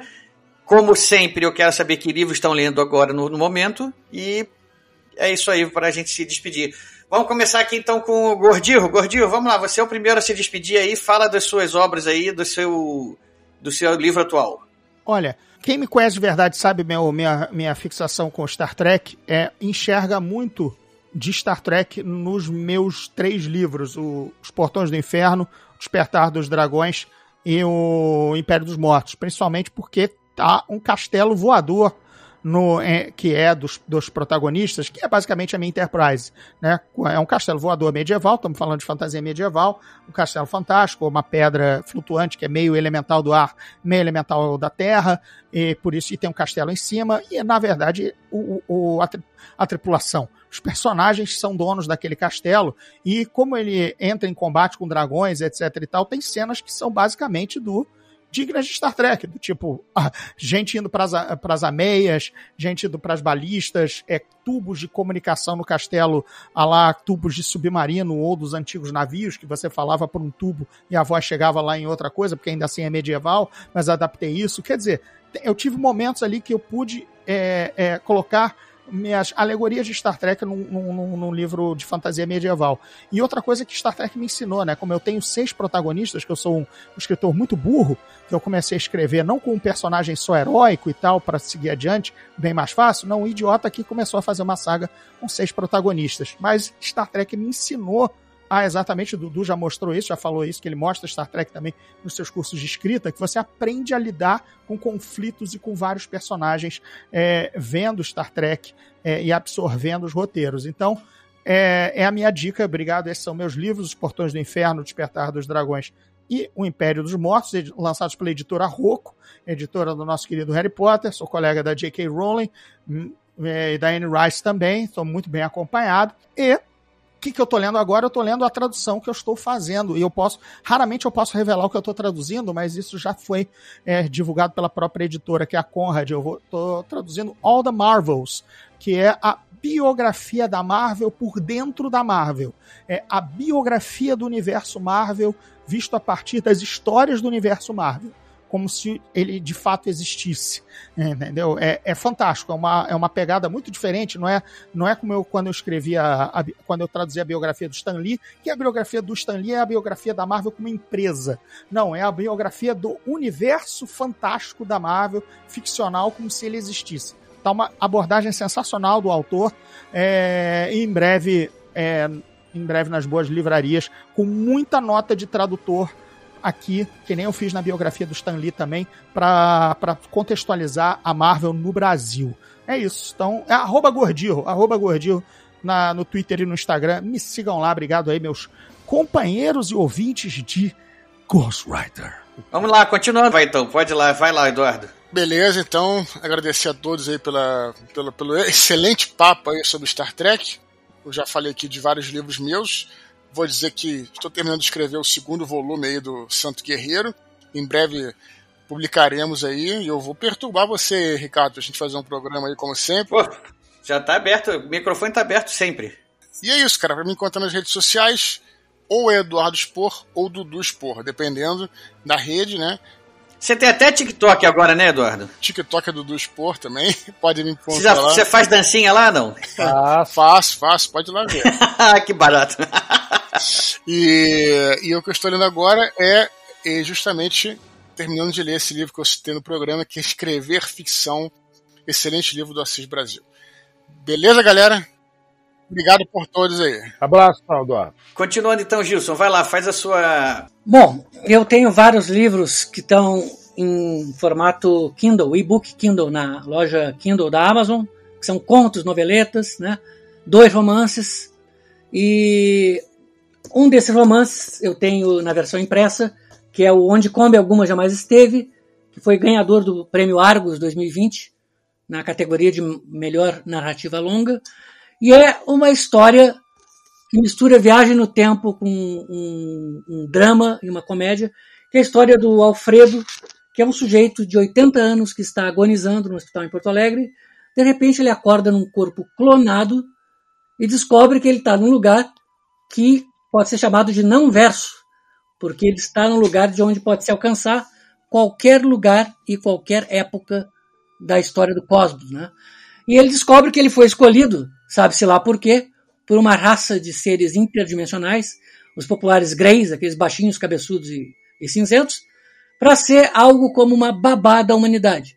E para isso eles equipam ele com uma série de vantagens, como um corpo aperfeiçoado, uma mente aperfeiçoada, e a Kombi dele, com a qual ele vivia fazendo pequenos carretos e mudanças, acabou se transformando num veículo capaz de viajar mais rápido que a luz, viajar entre as dimensões, atravessar universos paralelos e outras coisas mais. E ele é, uh, ele recebe a missão desse pessoal de investigar uma trama envolvendo Roswell em 1947, que, apesar do folclore de Roswell, não tem nada a ver com aquilo que a gente normalmente associaria a Roswell. É uma situação que é muito mais complexa e embaraçosa, mas que pode levar a um caos de proporções cósmicas. Então, para isso, ele acaba resgatando um jovem uh, estudante da paranormalidade, um brasileiro, que está preso na área 51 no início, dos anos, no início dos anos 70. Só que enquanto ele é um grosso mais grosso do que dedo destroncado, né, gaúcho da fronteira, bem grosso, só que agora com, com uma mente melhorada e um corpo melhorado, esse sujeito que ele, que ele resgata é um cara sofisticado, intelectual, etc. E, as, e das diferenças deles é que surge o motor para a história. Né? Eles têm que, ao mesmo tempo, vencer uma, uma, uma conspiração que tem bilhões de anos de existência e resistir à vontade de socar o nariz um do outro. Essa é mais ou menos a história. E essa história continua, de certo modo, numa pequena coleção de noveletas que está impressa também, que é o curioso caso de Cthulhu, ou Cthulhu, ou Clayton, seja lá o nome daquela criatura, em Clemilda, né? e que são contos de humor cósmico, onde essa dupla e mais a Kombi mais rodada do universo enfrentam as criações do seu HP Lovecraft, de modo mais ou menos igual para igual, ou não. Talvez, quem sabe.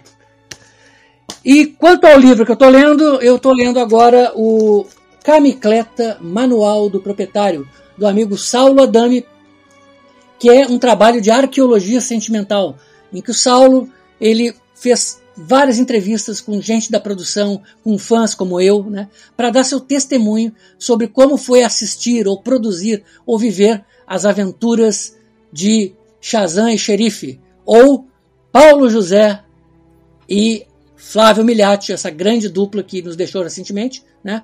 E que é a história desses personagens que revolucionaram a TV brasileira dos anos 70. E eu fiquei maravilhado quando assisti isso, porque na minha cabeça, no Brasil só tinha novela.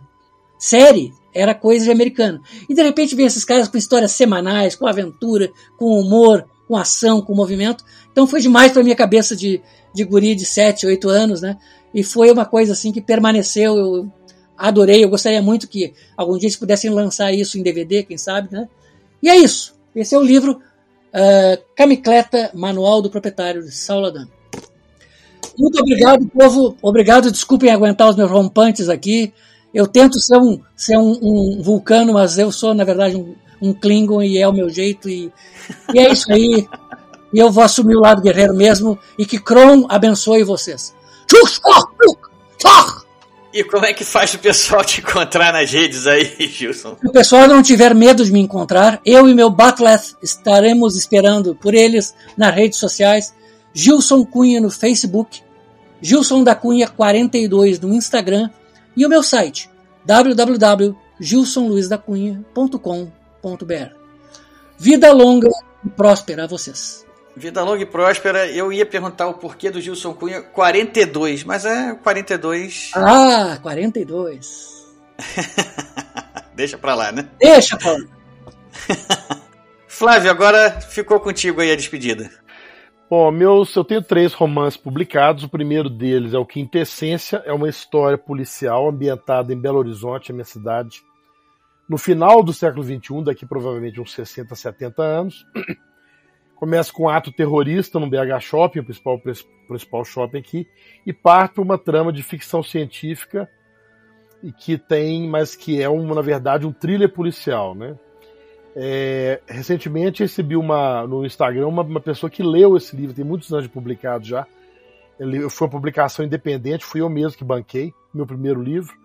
E uma menina leu e veio me agradecer e elogiar o livro, né? Tipo, mostrando que o livro ele, ele corre o mundo, a gente não sabe onde vai parar. Se alguém quiser um zero quilômetro, novinho ainda tem alguns, pode me contatar pessoalmente que a gente faz negócio. Bom, esse foi o primeiro. O segundo é o Casas de Vampiro, publicado pela Tarja, uma editora de São Paulo que não existe mais, mas o livro é uma ficção científica com horror, com terror, né? Ela parte do, da, da, da premissa né, que é uma coisa que me inquietava sempre, é que como que as mais diversas civilizações do, do mundo, desde os astecas até os chineses medievais, o, as ilhas da Oceania, o, o leste europeu, tem suas lendas de vampiro personalizadas, sendo que nunca intercambiaram entre si, pelo menos que a gente saiba. Né? Então, de onde que surgiu esse, esse mito que se diversificou na história da humanidade? E aí eu tento explicar isso, né, de uma forma de ficção científica também, e resolvendo também no, no, no caminho outros, outros enigmas, como por exemplo de Rasputin, é, Atlântida, é, Vida em Marte, a explosão de Tunguska de 1930, se vocês pesquisarem, foi um fato que a humanidade nunca soube explicar to totalmente. Então, tudo isso está nesse livro. Eles só devem ser encontrados atualmente em sebo, porque a editora não tem mais. E agora na Draco, que esse ainda pode ser encontrado no site da editora, ou, ou em forma física ou em forma digital, é o é, Homens e Monstros, Guerra Fria Vitoriana. É um romance fix-up, seis histórias que funcionam como peças de um quebra-cabeça, formando uma imagem maior, e que é uma história alternativa, né, uma história onde o Império Azteca não foi eliminado pelos espanhóis, ele foi incorporado ao Império Britânico, então, no século XIX, a gente tem uma guerra fria entre o Império Britânico e o Império Continental Francês. O ministro da Ciência francês se chama Jules Verne, o ministro inglês se chama H.G. Wells, e os agentes do serviço secreto são os personagens das obras desses autores clássicos, né? Num, num clima de espionagem. Tem esses, esse livro com seis histórias, tem mais umas duas outras histórias além de várias noveletas e contos aí na internet, se procurar Flávio Medeiros, vocês vão encontrar, inclusive, a minha história é, Pendão da Esperança, que ganhou o prêmio Argos de melhor história curta do ano 2012. Ele pode ser encontrado aí na, no site da Draco, na forma digital. E também no livro Space Opera. Né? Bom, então são o que, o que, minha produção. Até agora estou escrevendo um livro novo, que em breve vocês saberão mais. Estou lendo é, esse Jared Diamond, um livro que ganhou o Pulitzer, né? Armas, Germes e Aço, que está é, me dando boas ideias aí já para histórias de ficção científica, inclusive. Me dá uma dica aí de uma ideia que você já teve aí que talvez você venha explorar no futuro. Mas se eu te entregar isso aí, alguém me rouba a ideia, não posso ah. falar. isso eu não posso te falar, né? Eu, eu tive em São Paulo ontem, de ontem para hoje, né? Eu cheguei hoje em São Paulo, fui ontem e voltei hoje um evento profissional e teve um vídeo que foi apresentado lá que sobre com base na Ilíada, fazendo o paralelo do nosso conhecimento profissional com a Ilíada, e saíram ideias para duas histórias científicas só nesse vídeo. Então, Eu tô já em ponto de bala para produzir coisa nova assim que eu terminar meu romance novo, né? Então quero agradecer novamente essa oportunidade aqui, esse é o melhor podcast que está no ar. Eu acho que todo mundo tem que aproveitar. E conheçam aí o meu canal Nerd Wars na, no YouTube, né? Procura Nerd Wars Flávio lá, porque tem um monte de coisa que ficou no Nerd Wars. Se você botar meu nome Flávio na frente, vai direto. E de cultura pop. Então, e lá, inclusive, tem esse programa que eu mencionei sobre o Cidade à Beira da Eternidade. E também com, com sugestões do Gilson, um outro programa chamado Garotas do Fantástico, que são essas personagens da ficção fantásticas que mexiam com nossos hormônios adolescentes. Tem um programa lá sobre isso também, né? Que o Gilson contribuiu com a Uhura e outras sugestões lá das garotas do Fantástico. Quem quiser me encontrar, Flávio Medeiros JR na, no Facebook, jr.flávio no Instagram e a gente vai se falando. mais uma vez, obrigado pela participação de todos. É, para me despedir aqui, eu vou, eu vou só vou dizer o que, que eu estou lendo agora. É, eu terminei recentemente o livro do Afonso Solano, que eu estava lendo, que era O Espadachim de Carvão e as Pontes de Puzur. E comecei a ler agora o livro do Mia Couto, Vozes Anoitecidas. Olha, Mia Couto é. O cara, o cara escreve bem. Fera, muito fera. É, é, bonito ver a narrativa dele, bonito ver a prosa dele ali. É, é um autor ali diferenciado. Enfim, pessoal, era isso. Nossas, nossas opiniões sobre Star Trek estão aí publicadas. Quem gostou, mande mensagem pra gente. Quem não gostou também, pode xingar à vontade, a gente não vai revidar, mas a gente está disposto a, ouvir, a gente está disposto a ouvir as, as, todas as polêmicas que podem nascer disso aí. Um abraço a todos, eu sou Ricardo Erdi, esse é o podcast Ghostwriter Desligando.